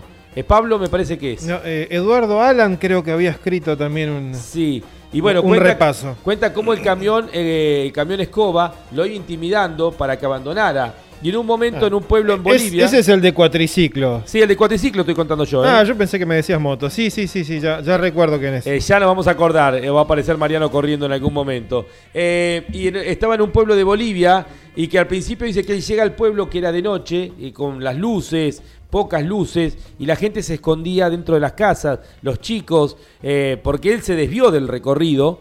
Y eh, en- dice que de a poco se iban asomando de las casas tímidamente, hasta que en un momento lo rodearon, todo el pueblo literalmente, y apareció el camión eh, escoba, con esas luces inmensas que tiene, esos reflectores para iluminar en el desierto y con esos brazos que parecen como si fuera literalmente un monstruo. Y dice que la gente que ya le había tomado cariño a él y que lo había ayudado, le había dado de comer, se puso entre medio del camón. Él le dijo, obviamente, viene por mí, viene a, se- viene a- a- a- viene a- a sacarme de la carrera y que el pueblo este boliviano, que no recuerdo el nombre, separaron de, entre, el, entre el, el cuatriciclo y el camión escoba, como diciéndole, acá no pasás, a él no lo vas a tocar. De película. Eh, de película, y siguió adelante. Todos los días le pasaba algo además, porque un día eh, recibía ayuda así, otro día se tenía que dormir en cualquier lado. Era Eugenio Rosco Fabre. Eugenio Rosco Fabre, ahí y, está. Y corría en el equipo de Daniel Mazuco con los cuatriciclos 4x4. Y me acuerdo un día, yo llego a hacerle la nota a Mazuco, que siempre entre los 4x4 era siempre una referencia. Y, y le, y le digo, bueno, cuántas penurias otra vez le- que le pasó al Rosco. Y, me, y Mazuco me dicen, pero mirá que yo también tengo cosas para contar. Porque se estaba poniendo celoso. Tenía tantas, eh, tantas anécdotas del Rosco Fabre que nadie le hacía la nota a Mazuco que era el mejor de los 4x4. Bueno, cosas que van pasando en las ediciones del Dakar. Eh, bueno, Rosco Fabre, menos mal que nos acordamos. Eh, ¿Cómo? De Pigüé, sí, un personaje. Y es muy lindo el libro. Yo lo, lo tengo por ahí guardado. Es atrapante porque, bueno, son historias de alguien que viene eh, cerrando literalmente cada una de las etapas. Y llegaba y los controles se habían levantado. Y él decidía seguir. Llegaba al campamento y se peleaba con los franceses. Dice, no, yo acá estoy, acá llegué, hice el recorrido. Es, es realmente atrapante, pero esa historia de Bolivia uno la imaginaba y era literalmente para hacer eh, un- una serie, ¿no es cierto? Un documental. Bueno, avanzamos con la categoría motos. La general, Sam Sunderland, el inglés de la Gas Gas, para alegría del Beto Lo Turco, va ganando 15 horas, 30 minutos, un segundo su tiempo. Segundo, eh, Matías Wagner, el austríaco con la KTM, a 3 minutos de diferencia. Tercero con la Yamaha, Adrien Van Bereven, el francés, a 4 minutos 54 segundos. Cuarto, Lorenzo Santolino, recién leíamos declaraciones de él, atención con el, español, con la Yerko, Lorenzo Santolino está a 10 minutos 28 segundos. Está ahora, eh, cuando se reubiquen los tiempos, que le han retirado la sanción de 10 minutos a Daniel Sanders, subiendo el piloto de Gas Gas al cuarto lugar de la general. ¿Cuánto le descuentan? 10 minutos que le habían aplicado, Ah, ahora se le retiran, Sanders va a pasar al cuarto lugar. Correcto, entonces vamos a reordenar entonces en tiempos. Primero Sam Sunderland, 10 minutos le van a sacar, me decís. Claro, le habían penalizado con 10 minutos. ¿Y, y en qué puesto queda? Va a estar ahora en el cuarto lugar Daniel Sanders a 7 minutos 07 segundos. Ok, entonces, primero Sam Sunderland, segundo Matías Wagner, el austríaco, a 3 minutos eh, exactos, a 4.54, tercero Adrien Van Bereven, a 7 minutos, ¿cuánto me dijiste? 7 minutos 7 segundos. 7 minutos 7, el cuarto es Daniel Sanders, eh, quinto Lorenzo Santolini, el español, a 10 minutos 28, sexto el chileno Pablo Quintana. Quintanilla. Séptimo, el ganador de la etapa del día de hoy, Joan Barrera Bort. Octavo, Skylar Holtz, el americano. Noveno, Stefan Svitko. Y décimo, Kevin Benavides. ¿A qué diferencia está Kevin, Andy? A ver, a ver si tenemos En allí. la porque- general. claro, ahí lo vamos a buscar, Lonchi, porque la pantalla ya con Es tanto larga, parcial. El fuerte tan larga tiene tantas puertas que hay que correrla. Vamos sí, a contar sí, una. sí, hay que hacer un procedimiento doble para la diferencia. Ya estamos eh, con eh, Benavides que está a 25 minutos 12 segundos. Buena noticia, Kevin sigue descontando en relación a la punta y está décimo en la general. Seguimos avanzando. 11 está Ross Branch, el de Botswana. 12 el estadounidense Andrew Short. 13 Xavier de Sultret de Francia. Eh, Aaron Mare, el sudafricano con el auto, con el- la moto de Franco. Franco Caimi, está en el puesto número 15. Toby Price en el puesto número 16. Muchos nombres importantes por detrás. Toby Price decíamos 16, 17 José Ignacio Cornejo, el chileno, 18 está el piloto de los Estados Unidos Ricky Brabeck, 19 el ganador de la etapa del día de ayer, el portugués Joaquín Rodríguez, 20 está otro argentino. Luciano Benavides, que recordamos en la etapa de hoy, el menor de los hermanos salteños, fue el mejor de los argentinos. 22 en la general el chile, el boliviano Daniel Nosiglia. Eh, seguimos avanzando. Joan Pedrero García está en el puesto número 27. Lo nombramos siempre porque era tan simpático. Joan que venía siempre a la cabina de campeones, siempre predispuesto. Un, un personaje bien español. Muy amigo de Juan Pablo Grassi, que siempre compartían anécdotas y se ponían al día de, de todo el año. Sí, compartían, no, mientras no compartan comida con Juan Pablo no había problema porque si no, no podía seguir Joan Pedrero García. Charlaban y le comían la comida a Juan Pablo. Un abrazo grande para el querido Juan Pablo. 34 tenemos a otro argentino, Andy. Diego Llanos. Seguimos avanzando, tenemos allá eh, por el puesto número eh, 58 de la general, otro argentino. Otro Diego, Diego Noras, también arribado al final en motociclismo. 61 tenemos otro de los argentinos. Joaquín Debeliu. El de Acevedo, partido de Pergamino, representando a Argenetics Semillas. 61, Joaquín de Beliú, el de Argenetics Semillas. Seguimos avanzando. Tenemos, Andy, a ver, eh, también arribado en el puesto 120 de la general al sexto argentino. Claro, es la noticia porque lo veníamos siguiendo en el avance. Matías Notti está en el final de la etapa, puesto 120 en la general. Por ahí está Franco Piccolo, no lo puedo encontrar ahora. También está Sara García en el puesto 91, eh, la mujer española. Bueno, algunas de las referencias, 129 motos han terminado hasta aquí la etapa. No hay eh, abandonos importantes, en realidad eh, están em, todos los protagonistas principales en carrera. Jorge, ¿querías comentar algo? Eh, no, te, iba a decir, el puesto 69 de Franco Pico. Abandono que se dio ayer eh, fue el de Juan Puga, hijo. Están corriendo como en el Sudamerican Rally Race los dos. Eh, el padre Juan Carlos y el hijo Juan José. A Juan José, en, una, en un momento de arena, se le desarma la rueda delantera y le produce una caída. Y en esa caída se lastima un hombro y termina fuera de competencia, eh, que dudo que pueda volver por una cuestión después de, de- molestia eh, médica, pero tal vez si consigue el permiso pueda volver a hacerlo. Mientras tanto, su padre, ecuatoriano son ellos, siguen en competencia. Eh, que corrió en el SAR el año pasado, recuerdo. Mariano, ¿querías comentar algo? A ver, ¿es ahora o nunca? Riviere, aquí viene cual 7 de... ¿Cómo se llama el equipo de Lobería? Independiente de Lobería, claro, Independiente. Mariano Riviere, el tero de Lobería, para darnos más información. Eh, recién preguntaba un oyente por la situación de Jesús Calleja, uno de los personajes del Dakar, y su navegante argentino que reside en España, Eduardo Blanco. Y quiero destacar la muy buena predisposición, porque vos fijate, Lonchi, desde el medio del desierto me acaba de escribir Eduardo Blanco. No hemos podido hacer ni una sola etapa de buena manera. Cinco etapas, cinco averías diferentes, me responde Eduardo Blanco. Ayer hicimos una gran remontada desde el 221 al 33 y hoy a los 8 kilómetros de salir se nos complicó con la rotura del alternador. La verdad que no sé qué vamos a hacer, tal vez ya la opción sea retirarnos del Dakar, dice Eduardo Blanca que estaba saliendo del desierto hacia Riad, ya en, en enlace eh, tal vez en abandono del Dakar Eduardo Blanco que navega a Jesús Calleja. Sería el primer abandono, no figura como registro de lo que es eh, inicio de la etapa. Vamos a escuchar ahora a Cristina Gutiérrez, la española, habla de los problemas mecánicos sufridos en el día de ayer en su OT3 dentro de la categoría side by side dentro de los prototipos.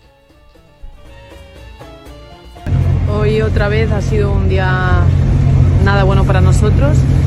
Estamos teniendo problemas con la fiabilidad del coche y nuestros compañeros también. Y bueno, hoy nos ha tocado a nosotros, hemos se ha roto el diferencial trasero y hemos tenido que, que terminar la etapa en tracción delantera, haciendo 100 kilómetros en tracción delantera en dunas de nivel 2. Y la verdad que no ha sido muy agradable porque bueno, eh, al final teníamos que ir buscando el paso y intentar no quedarnos atascados porque perdíamos mucho tiempo. Así que nada, vamos a ver si conseguimos dar de una vez con, con, el, con la solución. Hemos estado hablando largo y tendido con los ingenieros y bueno, ojalá que, que el resto de los días pues podamos disfrutar aunque sea. Un saludo. Cristina Gutiérrez, eh, campeona dentro de lo que es la especialidad T3, campeona mundial del campeonato eh, cross country de la temporada 2021. Obviamente que el Dakar, la exigencia, está mostrando los puntos débiles que tienen estos vehículos. Eh, lo tenemos aquí permanentemente ayudándonos a Iván Miori, que por momentos dirá quién me mandó a irme de San Martín de los Andes para juntarme con todos estos locos que transmiten un Dakar, ¿no? Claro, semejante paraíso en la Patagonia Argentina es la ciudad donde ha crecido eh, Iván Miori, que seguramente de muy buen agrado ha venido eh, a realizar su profesión, porque es, es locutor nacional también, Iván. Así es. Y ya ha intervenido en varias transmisiones de las carreras argentinas. Eh, como diría el recordado Lalo, o como Oscar Choi, ¿no es cierto? Locutor nacional, como, el- como siempre decía el querido Lalo. Claro, no, hay una anécdota una vez eh, acerca de, bueno, Oscar Choi dice una frase, era en un viaje al Roberto Mouras de La Plata, y una chica le pregunta, ¿vos sos locutor? ¿Cómo te diste cuenta? Bueno, ahora vamos a escuchar al otro locutor, a Walter Bertz. Eh, avanzamos y luego escuchamos a Joaquín de Beliú, el eh, argentino en la categoría motos, el representante de Argenetic Semillas, donde eh, todo el partido de Pergamino está muy pendiente justamente de su performance. Eh, tuvimos mucha repercusión de la nota que hicimos con los papás el día domingo. En instantes vamos a escuchar a Joaquín de Beliú. Sí, Jorge. Y nos sigue muy de cerca Jerónimo Mate, que es navegante habitual de Hugo Goya, quien Ah, también eh, es otro de los colaboradores de esta gesta de Joaquín de Beliú. Y Jerónimo está todo el tiempo en contacto con, con Joaquín. De hecho, me dice, le tuvo que calmar bastante ese día que se cayó, que habló con nosotros, que se le abrió el airbag en la caída, Sí. que tuvo que seguir con el roadbook manualmente. Y está siguiendo la transmisión de campeones para tener todos los detalles de este día. Un abrazo grande también para Hugo Goya, que se debe estar preparando para también disputar el SAR eh, con el Pampa, el vehículo que ellos mismos han desarrollado. Sí, Mariano. Jerónimo Mate, navegante del Loberense, Oscar Mono con su momento, que corrieron el Dakar. Muy bien, ahora sí, eh, Walter Bertz y luego escuchamos a Joaquín de Beliú. Audi RS Quitron, un electrizante laboratorio de pruebas de altas tecnologías en la carrera más dura del planeta. Río Uruguay Seguros, asegura todo lo que querés. Colcar, concesionario oficial Mercedes-Benz. Colcar, el secreto del éxito es estar bien acompañado. Acceso oeste, kilómetro 35, Moreno. La mejor calidad y tecnología en combustibles está presente en la competencia más dura del mundo con su equipo Puma Energy Rally Team. Puma Energy, espíritu salvaje, máxima tecnología. Estás escuchando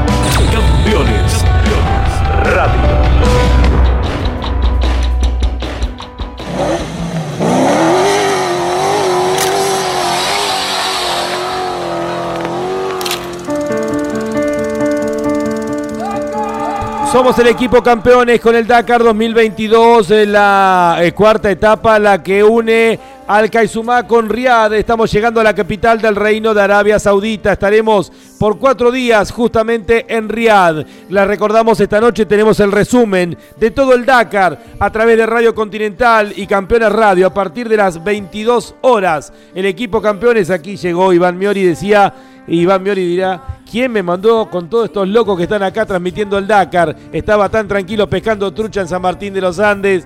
Bueno, acá Iván Miori que está haciendo su primera experiencia dentro de un Dakar en la producción de Campeones y Campeonas Radio. Andy, algunos mensajes de los oyentes y luego escuchamos a Joaquín de Beliú, debemos la general de cuatriciclos, de autos, de los UTV, de los camiones, pero ahora es el momento de escuchar más mensajes y les agradecemos infinitamente. Cada mensaje es un mimo al alma para todos nosotros porque se toman su tiempo, porque nos permiten imaginariamente recorrer cada una de las ciudades, de las regiones de las cuales nos están escribiendo esta maravilla que nos permite a través de Campeones Radio de llegar literalmente al mundo más de 10 países eh, tienen, eh, nos siguen las transmisiones diariamente de este Dakar 2022. Clasificamos ahora eh, cuatriciclos la general, Pablo Copetti, el argentino, sigue siendo el líder, 19 horas, 26 minutos 41 segundos. Segundo el francés Alexander Giroud a 13 minutos 20 segundos. Tercero el ruso Alexander Maximov, ganador del día de hoy a 27 minutos 55 segundos. Cuarto, el argentino representando a 72-40 blindajes. El defensor del título, el chico de Lobos, Manu Andújar, a 28 minutos 8 segundos. Se van apretando los cuatro primeros. Ya están en menos de media hora. En 28 minutos, los cuatro que aspiran a la victoria. Quinto, el brasileño Marcelo Medeiros a una hora 15 minutos 38 segundos. Sexto, gran trabajo para destacar una vez más, Andy. Está debutando y está sexto el de Tupungato, provincia de Mendoza. Se llama Francisco Moreno. Muy buen trabajo, reiteramos. Es el mejor de los debutantes, Francisco Moreno. Va, no sé si Alexander Maximov no está debutando también dentro del Dakar. Eso después nos va a contar Jorge Dominico. Séptimo en la general de, cuatriciclos, Kamil Wisniewski, el polaco. Octavos, Nedek Tuma, el checo avanza otra posición, ya está noveno el cuarto argentino en la categoría cuatriciclos. Es Carlos Versa y con esto los cuatro pilotos están arribados al final en tiempo y forma. Ha relegado al décimo lugar a Giovanni Enrico que perdió mucho tiempo en el día de hoy. Décimo Giovanni Enrico, tenemos algunos pilotos de cuatriciclos todavía en carrera como es el caso del chileno Ítalo Pedemonte. Escuchamos ahora al matador, a Carlos Sainz, que nos cuenta la etapa del día de hoy con el Audi RSQ y Tron. estamos contentos de, abrir con el resultado de, hoy porque no era fácil. La especial no muy, muy rápida, muy rápida, muchos cambios de dirección. Y nada, lo único, la pena de la transmisión que se rompió a 140 kilómetros de llegar, pero por lo demás bien. No, al final perdí bastante porque se rompió un palier, una transmisión. La palabra del matador, Carlos Sainz, eh, se ha roto la transmisión, ha dicho claro, y cada una de las etapas son experiencias, aprendizajes. Es lógico las roturas para un auto tan revolucionario. En instantes tendremos al profesor Alberto Juárez para que nos amplíe un poco la información vinculada a este auto revolucionario, el Audi RSQ y Tron. Eh, Jorge, algo para comentar antes de escuchar a Manu Andújar, el representante de Lobos. Se confirma una penalidad que presumiblemente sea por exceso de velocidad para Pablo Copetti en la etapa de hoy, que es de un minuto se agrega un minuto al tiempo, por tanto la diferencia ahora entre los cuatro primeros de la general es de 28 minutos 8 segundos. O sea, Manu, que es el cuarto, Andújar, está a 28 minutos 8 segundos de Pablo Copetti, ahora que se ha asumido ese minuto de penalidad para eh, precisamente Copetti, el líder de la general. Muy bien, eh, avanzamos ahora entonces eh, con Manu Andújar, eh, que viene para adelante. Manu, luego de los inconvenientes en la primera etapa, viene descontando etapa tras etapa. Ya está a 28 minutos 8 segundos del líder Pablo Copetti. Los cuatro de adelante, los dos argentinos, el francés y el ruso, apretados en menos de media hora. Bien, una etapa larga, muy rápido, extremadamente rápido para mi gusto. Eh, así que nada, seguimos sumando kilómetros. No, me parece una etapa muy larga, nada más. Creo que una etapa con, con piedra, un poquitito de arena. Eh, hubo creo que dos o tres kilómetros de dunas un poco grandes, pero después no, no mucho más. Bien, pudimos solucionar todos los problemas que, que hemos tenido, pero bueno, estamos, estamos tratando de recuperar tiempo y la vemos, la vemos un poco difícil, pero nada imposible, todavía quedan varias etapas más. La palabra de Manu Andújar, eh, demasiado rápido para mi gusto, dijo Manu, ha sido, y ayer lo apuntaba también Pablo Copetti, se viene muy rápido con los cuatriciclos, viene en el límite, escuchábamos recién al piloto de 72-40 blindajes que está defendiendo el título. Ahora es el turno de uno de los debutantes, representa a Argenetics Semillas, representa al partido de Pergamino, me refiero a Joaquín de Beliú, que ha terminado la etapa del día de hoy. Etapa importante de, pasar, la más larga de este rally, así que nada, contento porque lo disfruté. Si bien eh, nada, fue muy rápido, estaba muy peligroso, encontré varios pilotos caídos, accidentados. Así que nada, en un momento aflojé un poco, había piedras muy grandes y peligrosas de, de caerse y hacerse y lastimarse, romper la moto. Tuve una sola caída, pero, pero nada, fue eh, tranquila y por suerte en la arena. Eh, y nada, disfrutando mucho y tratando de, de- de ir a un buen ritmo, pero, pero cuidando un poco porque fue muy largo. La palabra de Joaquín de Beliú, el piloto de Argenetics Semillas. Seguimos avanzando. Ahora es el turno de la general en la categoría autos. Eh, Nasser Alatilla, el catarí, sigue siendo el líder de la carrera. 13 horas, 26 minutos, 2 segundos. Segundo, Sebastián Loeb con el Hunter a 38 minutos, 5 segundos. Tercero, Yacid Al-Raji, el saudita, a 49 minutos, 15 segundos. Cuarto, Giniel de Villiers, el sudafricano, a 49 minutos, 17 segundos.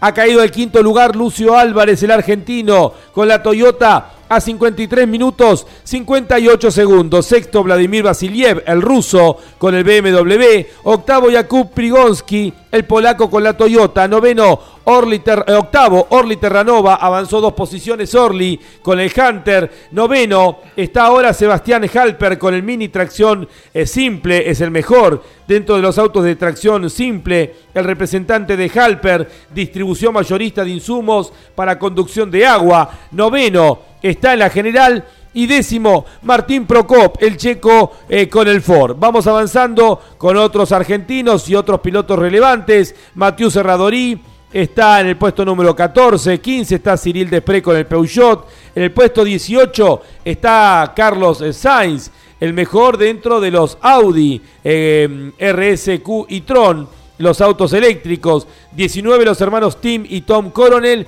21 tenemos a otro argentino, Andy. A Juan Cruz Jacopini con su papá Alejandro en la butaca derecha, puesto vigésimo primero.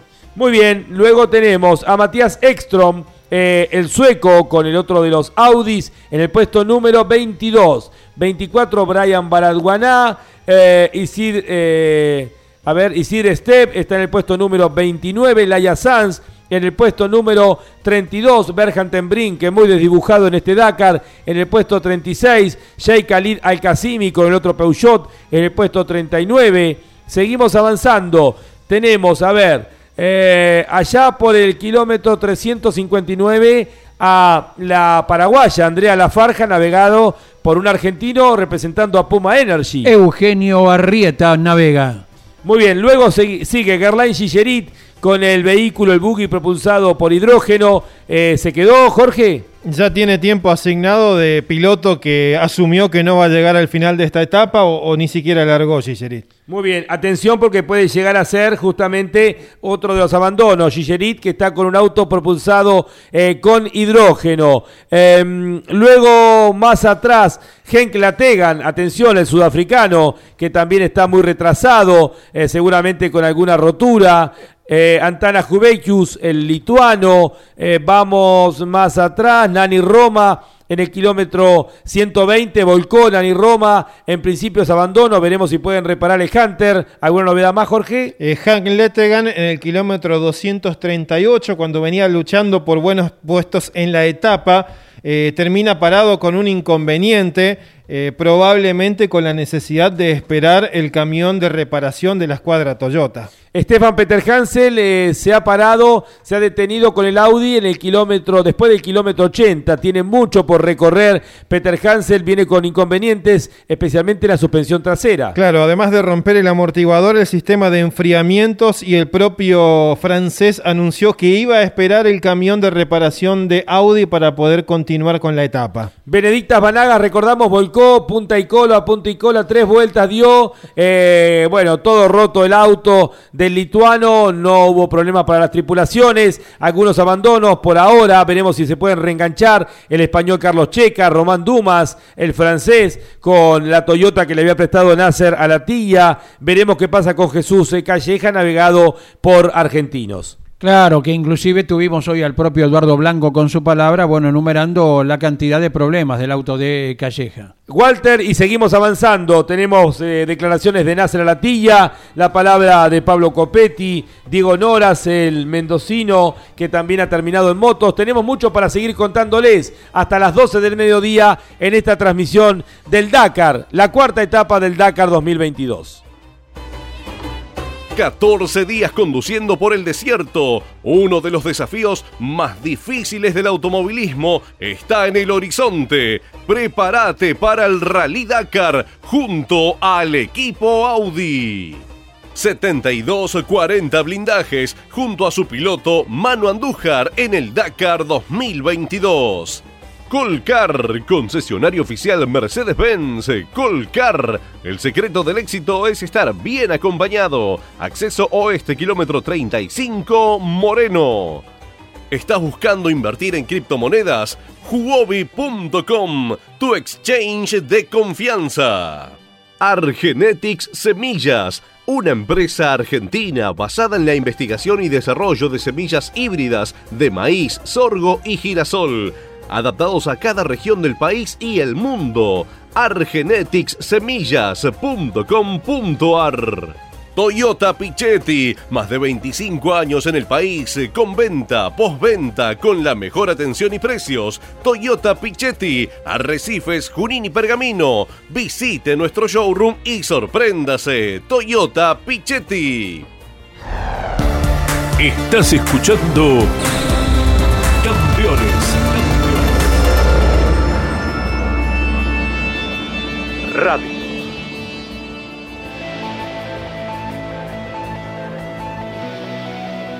Continúa el equipo campeones con el Dakar 2020, la trastienda, menos mal que firma un poco nada más Iván Miori, porque acá pasa de todo. Em, no llegaron las vituallas del Greco, por lo que veo. Yo estoy en ayunas, igual no puedo, tengo un estudio, así que... Ah, están para ustedes. Bueno, un abrazo grande a Roberto Fernández, a Ale Solca, a todos los muchachos del Greco.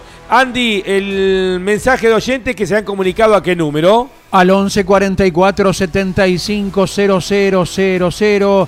Recién nos escribía Fernando Platz, eh, que daba por decir que eh, es de Juan N. Fernández, ha vivido en Ayacucho, es el oyente que ha estado en la es, zona. Es cerquita, claro. Juan N. Fernández está ahí cerquita de. Necochea, claro. Es decir, donde fue el accidente en energía, ¿no? Claro, claro. Buen día, campeones, escuchando mientras trabajo en el taller. Gracias por tantos años acompañándonos. Guido, eh, del taller eh, Sport Car en Villa Ballester.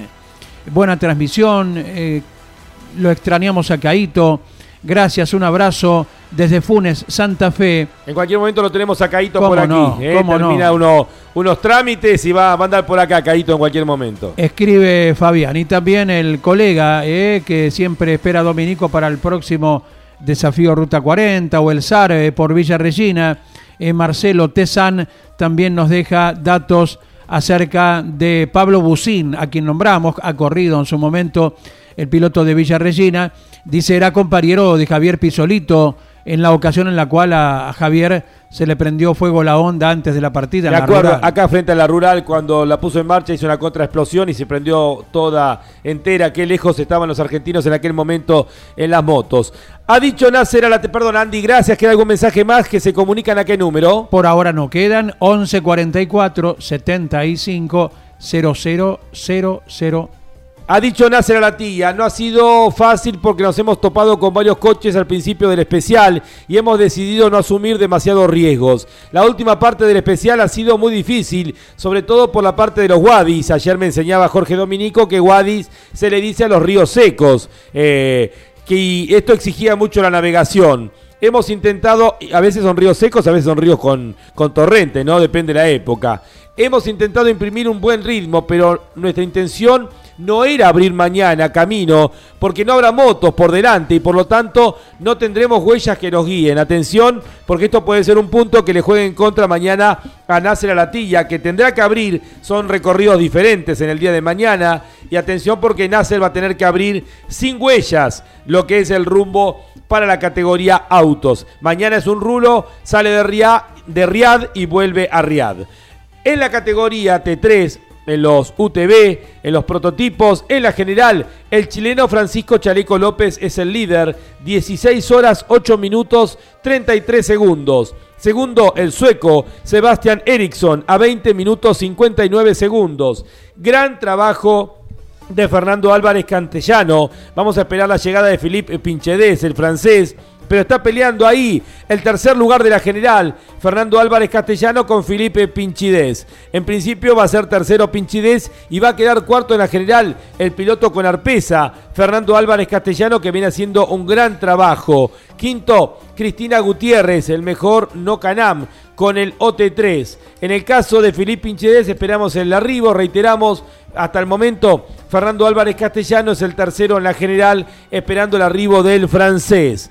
Eh, Decíamos, luego quinta Cristina Gutiérrez, sexto está el inglés Thomas Bell, navegado por otro argentino. Muy bien, dos argentinos dentro de los seis primeros, Andy. Bruno Giacomi, al cual se refirió Dominico eh, durante la mañana con detalles interesantes de la campaña del navegante blanquiceleste. Y también viene peleando el sexto lugar de la general. Sigue creciendo la señorita saudí, Dania Aquel, navegado por el Osito de la Fuente. Estaban sextos en la última puerta. Todavía no ha llegado la mujer saudita, Dania Aquel, eh, que venía sexta en la general. Decíamos también están allí Heinz Wex, el, neerlandés, Lionel Costés, el francés que le falta una puerta para terminar, y Seth Quintero, que se va recuperando de a poco, el ganador de la etapa del día de hoy.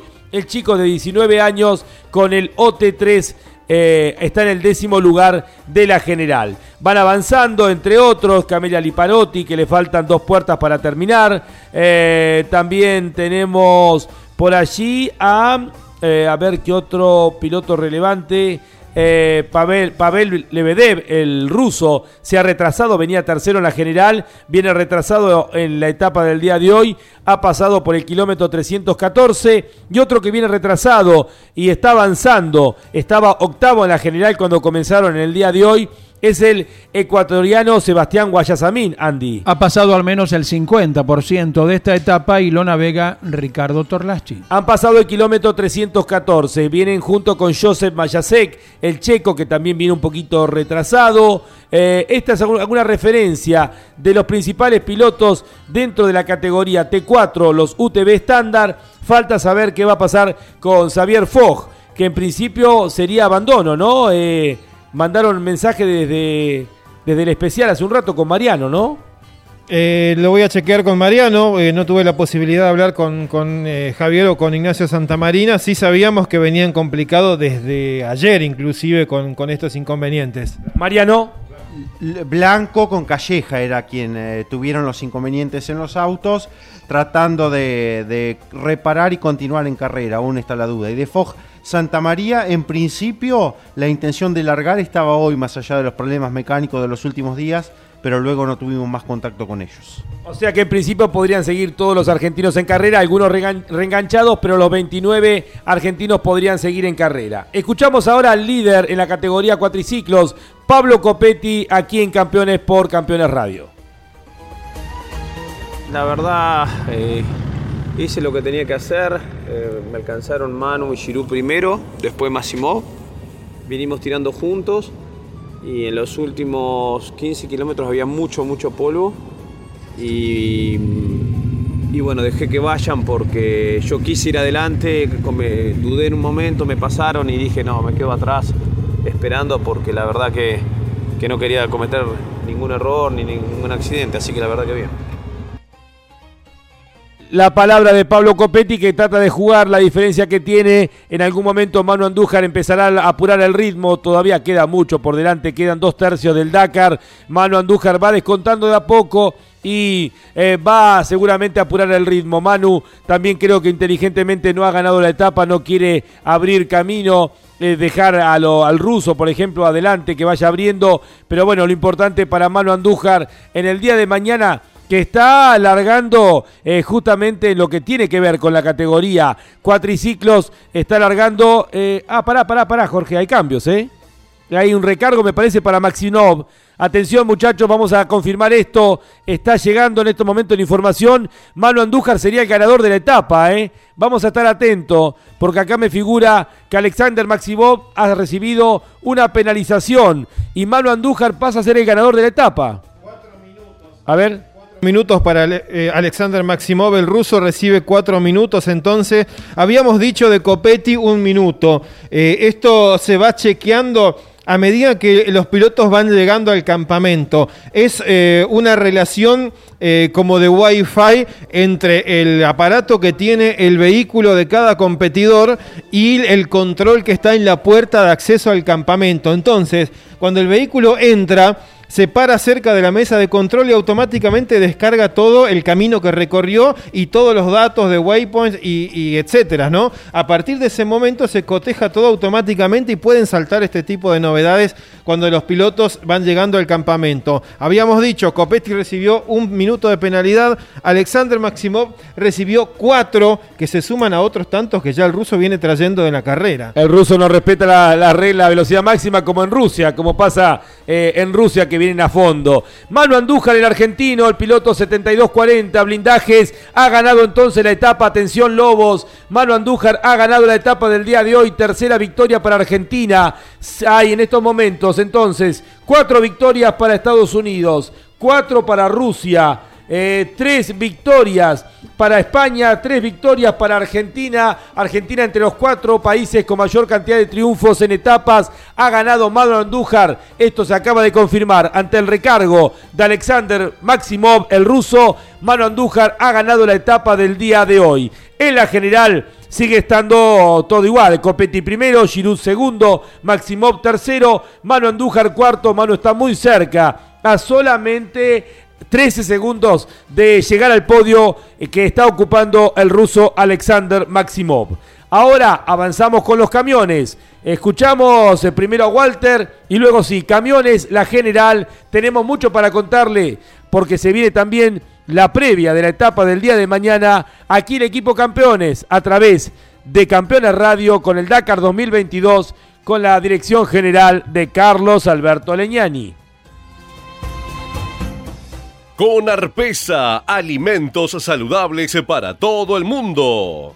Audi participa con el nuevo modelo Audi RSQ y Tron en el Rally Dakar, la carrera más dura del automovilismo. 72-40 blindajes junto a su piloto Manu Andújar en el Dakar 2022. Río Uruguay Seguros, asegura todo lo que querés. Colcar, concesionario oficial Mercedes-Benz. Colcar, el secreto del éxito es estar bien acompañado. Acceso oeste, kilómetro 35, Moreno.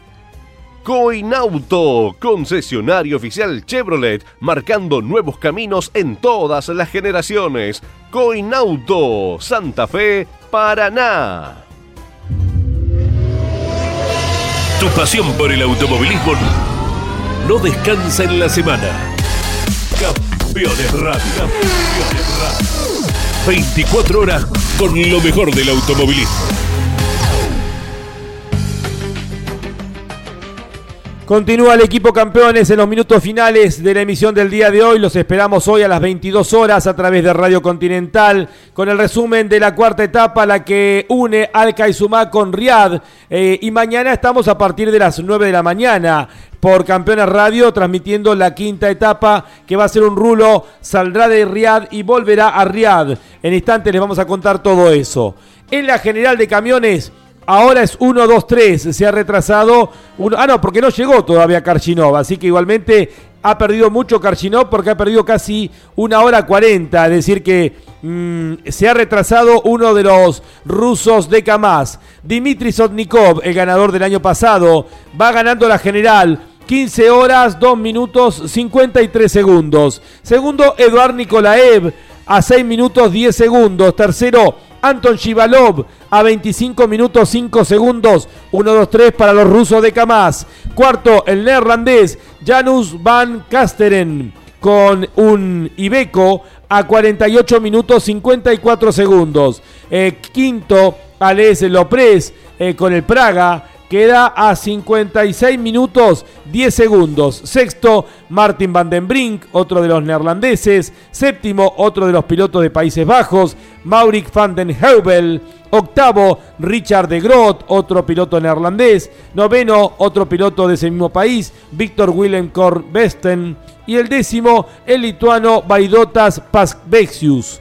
En el caso tenemos ahí a Teruito Sugawara que acaba de terminar, está en el puesto número 13 de la general, que es Colen, otro de los neerlandeses, está en el puesto número 12. Decíamos, Andrei Karchinov le falta una sola puerta, ha caído al puesto número 12 de la general, porque ha perdido eh, Andrei Karchinov eh, muchísimo tiempo, una hora 40, a ver si acaba de llegar, si ahí llegó, finalmente queda séptimo en la general, Andrei Karchinov ha perdido una hora 40 en relación a su compañero de equipo Dimitri Sotnikov. Seguramente problemas mecánicos. ¿Y cómo está el equipo argentino, Andy? Los representantes de Colcar, Huobi y Puma Energy. Con el Pato Silva al volante dejaron atrás siete controles.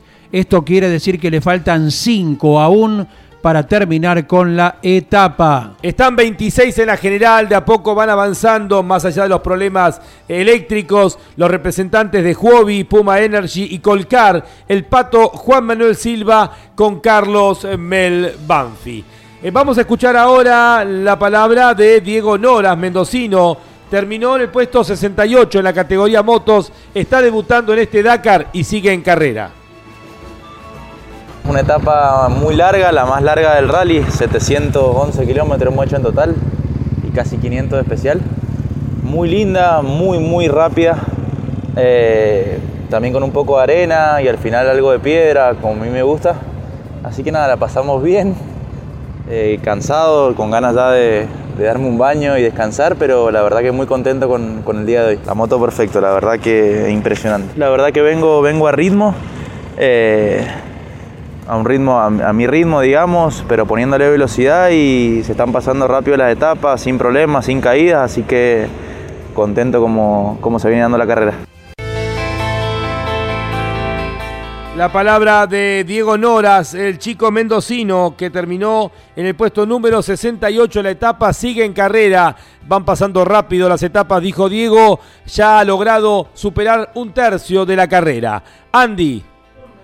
A ver, a ver. Mensaje que ha llegado al 44 75 Buen día, campeones. Escuchándolos desde la aplicación. Soy de Santa Ana, Corrientes, con calor, 38 grados aquí. Lucas Cardoso, saludo también a Mesa de Campeones que veo cada lunes. Gracias al amigo correntino. Gracias a todos los que se fueron comunicando durante la transmisión del día de hoy. A ver, metemos uno más, Andy. Buen día, campeones. Como cada jornada, seguimos alentando a los corredores argentinos y muy especialmente a Pablo Copetti, que está siendo asistido por Carlos de Besa de mi ciudad, Campana, firma Cristian. Estamos llegando a Riad, la capital del Reino de Arabia Saudita. En árabe, Riad significa los jardines. Es la capital y la ciudad más grande de Arabia Saudita. Está en el centro de la península arábiga, en una gran meseta. Tiene 8 millones de habitantes, aproximadamente el 20% del país. Está en una zona muy árida, con muy pocas precipitaciones. Por ello, en las inmediaciones hay 5 embalses y 467 kilómetros de acueductos que traen el agua desde las plantas desalinizadoras del Golfo Pérsico. Riad fue durante más de 1500 años un área fértil en el corazón de la península y gracias a los wadis, que son los ríos secos, riachuelos que se forman durante las estaciones lluviosas, pueden nutrir de agua justamente a la capital. ¿Qué te encontrás, Jorge, cuando llegás a Riad? Contanos. Es eh, la grandeza eh, en todo sentido. Cuando uno viene, eh, generalmente el viaje que se realiza por avión es el aeropuerto, es la autopista, es la llegada a la ciudad, es interminable, es además de llana, no se logra ver dónde termina la ciudad porque a la lejanía uno va viendo que hay edificios o que hay grúas. Es muy extensa, ¿no? Hay grúas, siempre hay construcciones y, se va perdiendo la visión. Uno que, generalmente escucha en el servicio meteorológico la visibilidad óptima de 10 kilómetros, bueno, la ves y, sigue y sigue y sigue la ciudad. Uno va avanzando como para salir de la ciudad y sigue habiendo, no termina nunca. Las cuadras son enormes, eh, los pequeños barrios que hay, todo es eh, con esa magnitud cambia eh, prácticamente mes a mes por el tema de las construcciones, ¿no? En, la ciudad, el crecimiento constante que recién en los últimos años está trabajando en un servicio de transporte público, porque es muy poco usual que eh, la persona que vive y reside en Riad no tenga un vehículo para moverse y además de, de, lo barato que es la nafta y la posibilidad que tienen de comprar vehículos. Y están haciendo ahora trabajos para movilizar futuro a turistas. Eh, Riyadh es una de las ciudades que se espera de mayor crecimiento en, el próximo lustro, con toda la inversión. De hecho, pronto va a tener también eh, la Fórmula 1 una segunda fecha en Arabia Saudita, el circuito de Jeddah y aquel autódromo que Jorge transmitió. Ahí terminó el Dakar, la primera edición, en ese proyecto de hacer un autódromo muy largo que tiene previsto Arabia Saudita con la intención de tener dos grandes premios. Obviamente, el poderío económico, el boom que va a significar el crecimiento de Arabia Saudita en los próximos años y Riad justamente es la cabeza. Mañana tenemos la etapa Riad-Riad. Eh, decíamos durante cuatro noches se va a dormir en Riad porque el día de descanso también obviamente es en la capital del Reino de Arabia Saudita. Mañana serán 563 kilómetros de carrera perdón, 563 kilómetros en la etapa, de los cuales 348 kilómetros serán de carrera. Dice la información, los competidores se dirigirán hacia el este de Riad para abordar un especial que supone un cambio abrupto de tono comparado con los anteriores. Las pistas de tierra y piedras al inicio de la jornada pondrán a prueba los brazos de los pilotos de motos. Tendrán que conservar un máximo de energía para encarar la larga porción de dunas de cerca de 80 kilómetros que hay en el final. Eh, la etapa podría marcar diferencias en tiempos considerables, seguramente va a haber mucho rumbo. El Dakar va hacia el este, va hacia el Golfo Pérsico, hacia la frontera con eh, Qatar. Jorge, ese es el desafío para el día de mañana. Y particularmente para las categorías de autos. Eh, ¿Por qué? Porque se va a comenzar con dos tramos diferenciados, uno para motos y cuatriciclos y otro tramo diferente es el que iniciarán los autos y camiones. ¿Esto qué quiere decir? Que por primera vez en la carrera los autos y camiones van a tener que abrir su ruta, mientras que las motos y cuatriciclos van a abrir, abrir su camino aparte también estos dos tramos al estilo de las carreras de baja. Al día siguiente, cuando se vuelva a hacer otro rulo Riad-Riad, se van a invertir. Entonces, eh, es el juego que se propone para estas dos jornadas próximas de competición, lo que dará luego pie al esperado día de descanso. ¿Algo más, Andy? Bien, bien, para que nadie se aburra ¿eh? y nadie se acostumbre a un determinado libreto, lo que acaba de destacar Jorge en cuanto a los dos caminos distintos y por otra parte motos y cuatri siempre están abriendo en cada etapa. En esta ocasión lo harán para su propio tránsito y no dejándole huella autos y camiones que irán por otro recorrido. Mm, John Barrera Borte, el español, ganó la categoría motos. Eh, Rodrigo Lupi de Oliveira acaba de ganar la categoría eh, en, eh, en lo que se refiere a los T4, los UTV, el brasileño ah, le ha ganado finalmente a Austin Jones. Rodrigo Lupi de Oliveira, buena noticia, Brasil tiene una victoria. Seth Quintero ha ganado el de los Estados Unidos en la categoría T3. En los autos ha ganado el príncipe catarí Nasser Alatilla. En los camiones el ruso Eduard Nikolaev. Y en los cuatriciclos el argentino, el chico de Lobos, Manu Andújar, es el ganador del día de hoy.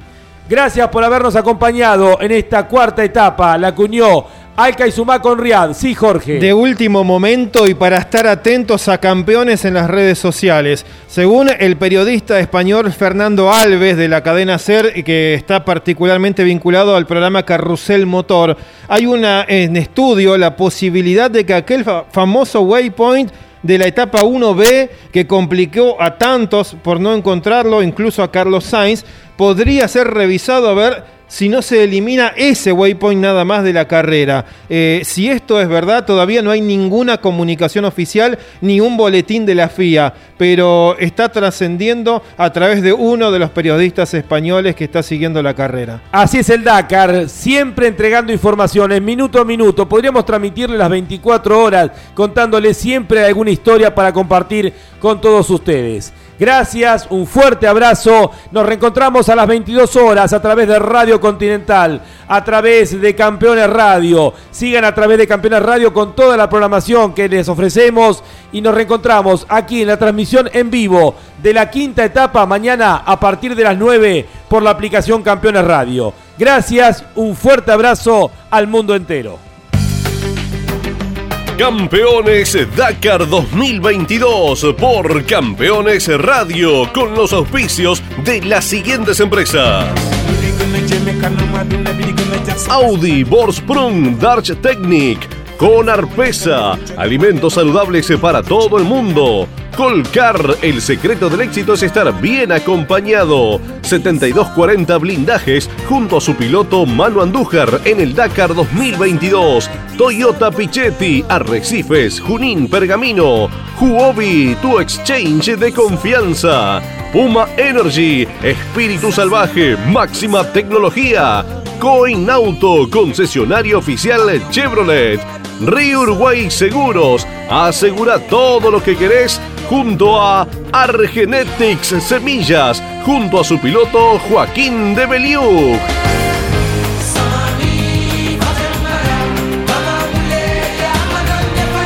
Campeones Dakar 2022. Llevamos la pasión a tus sentidos.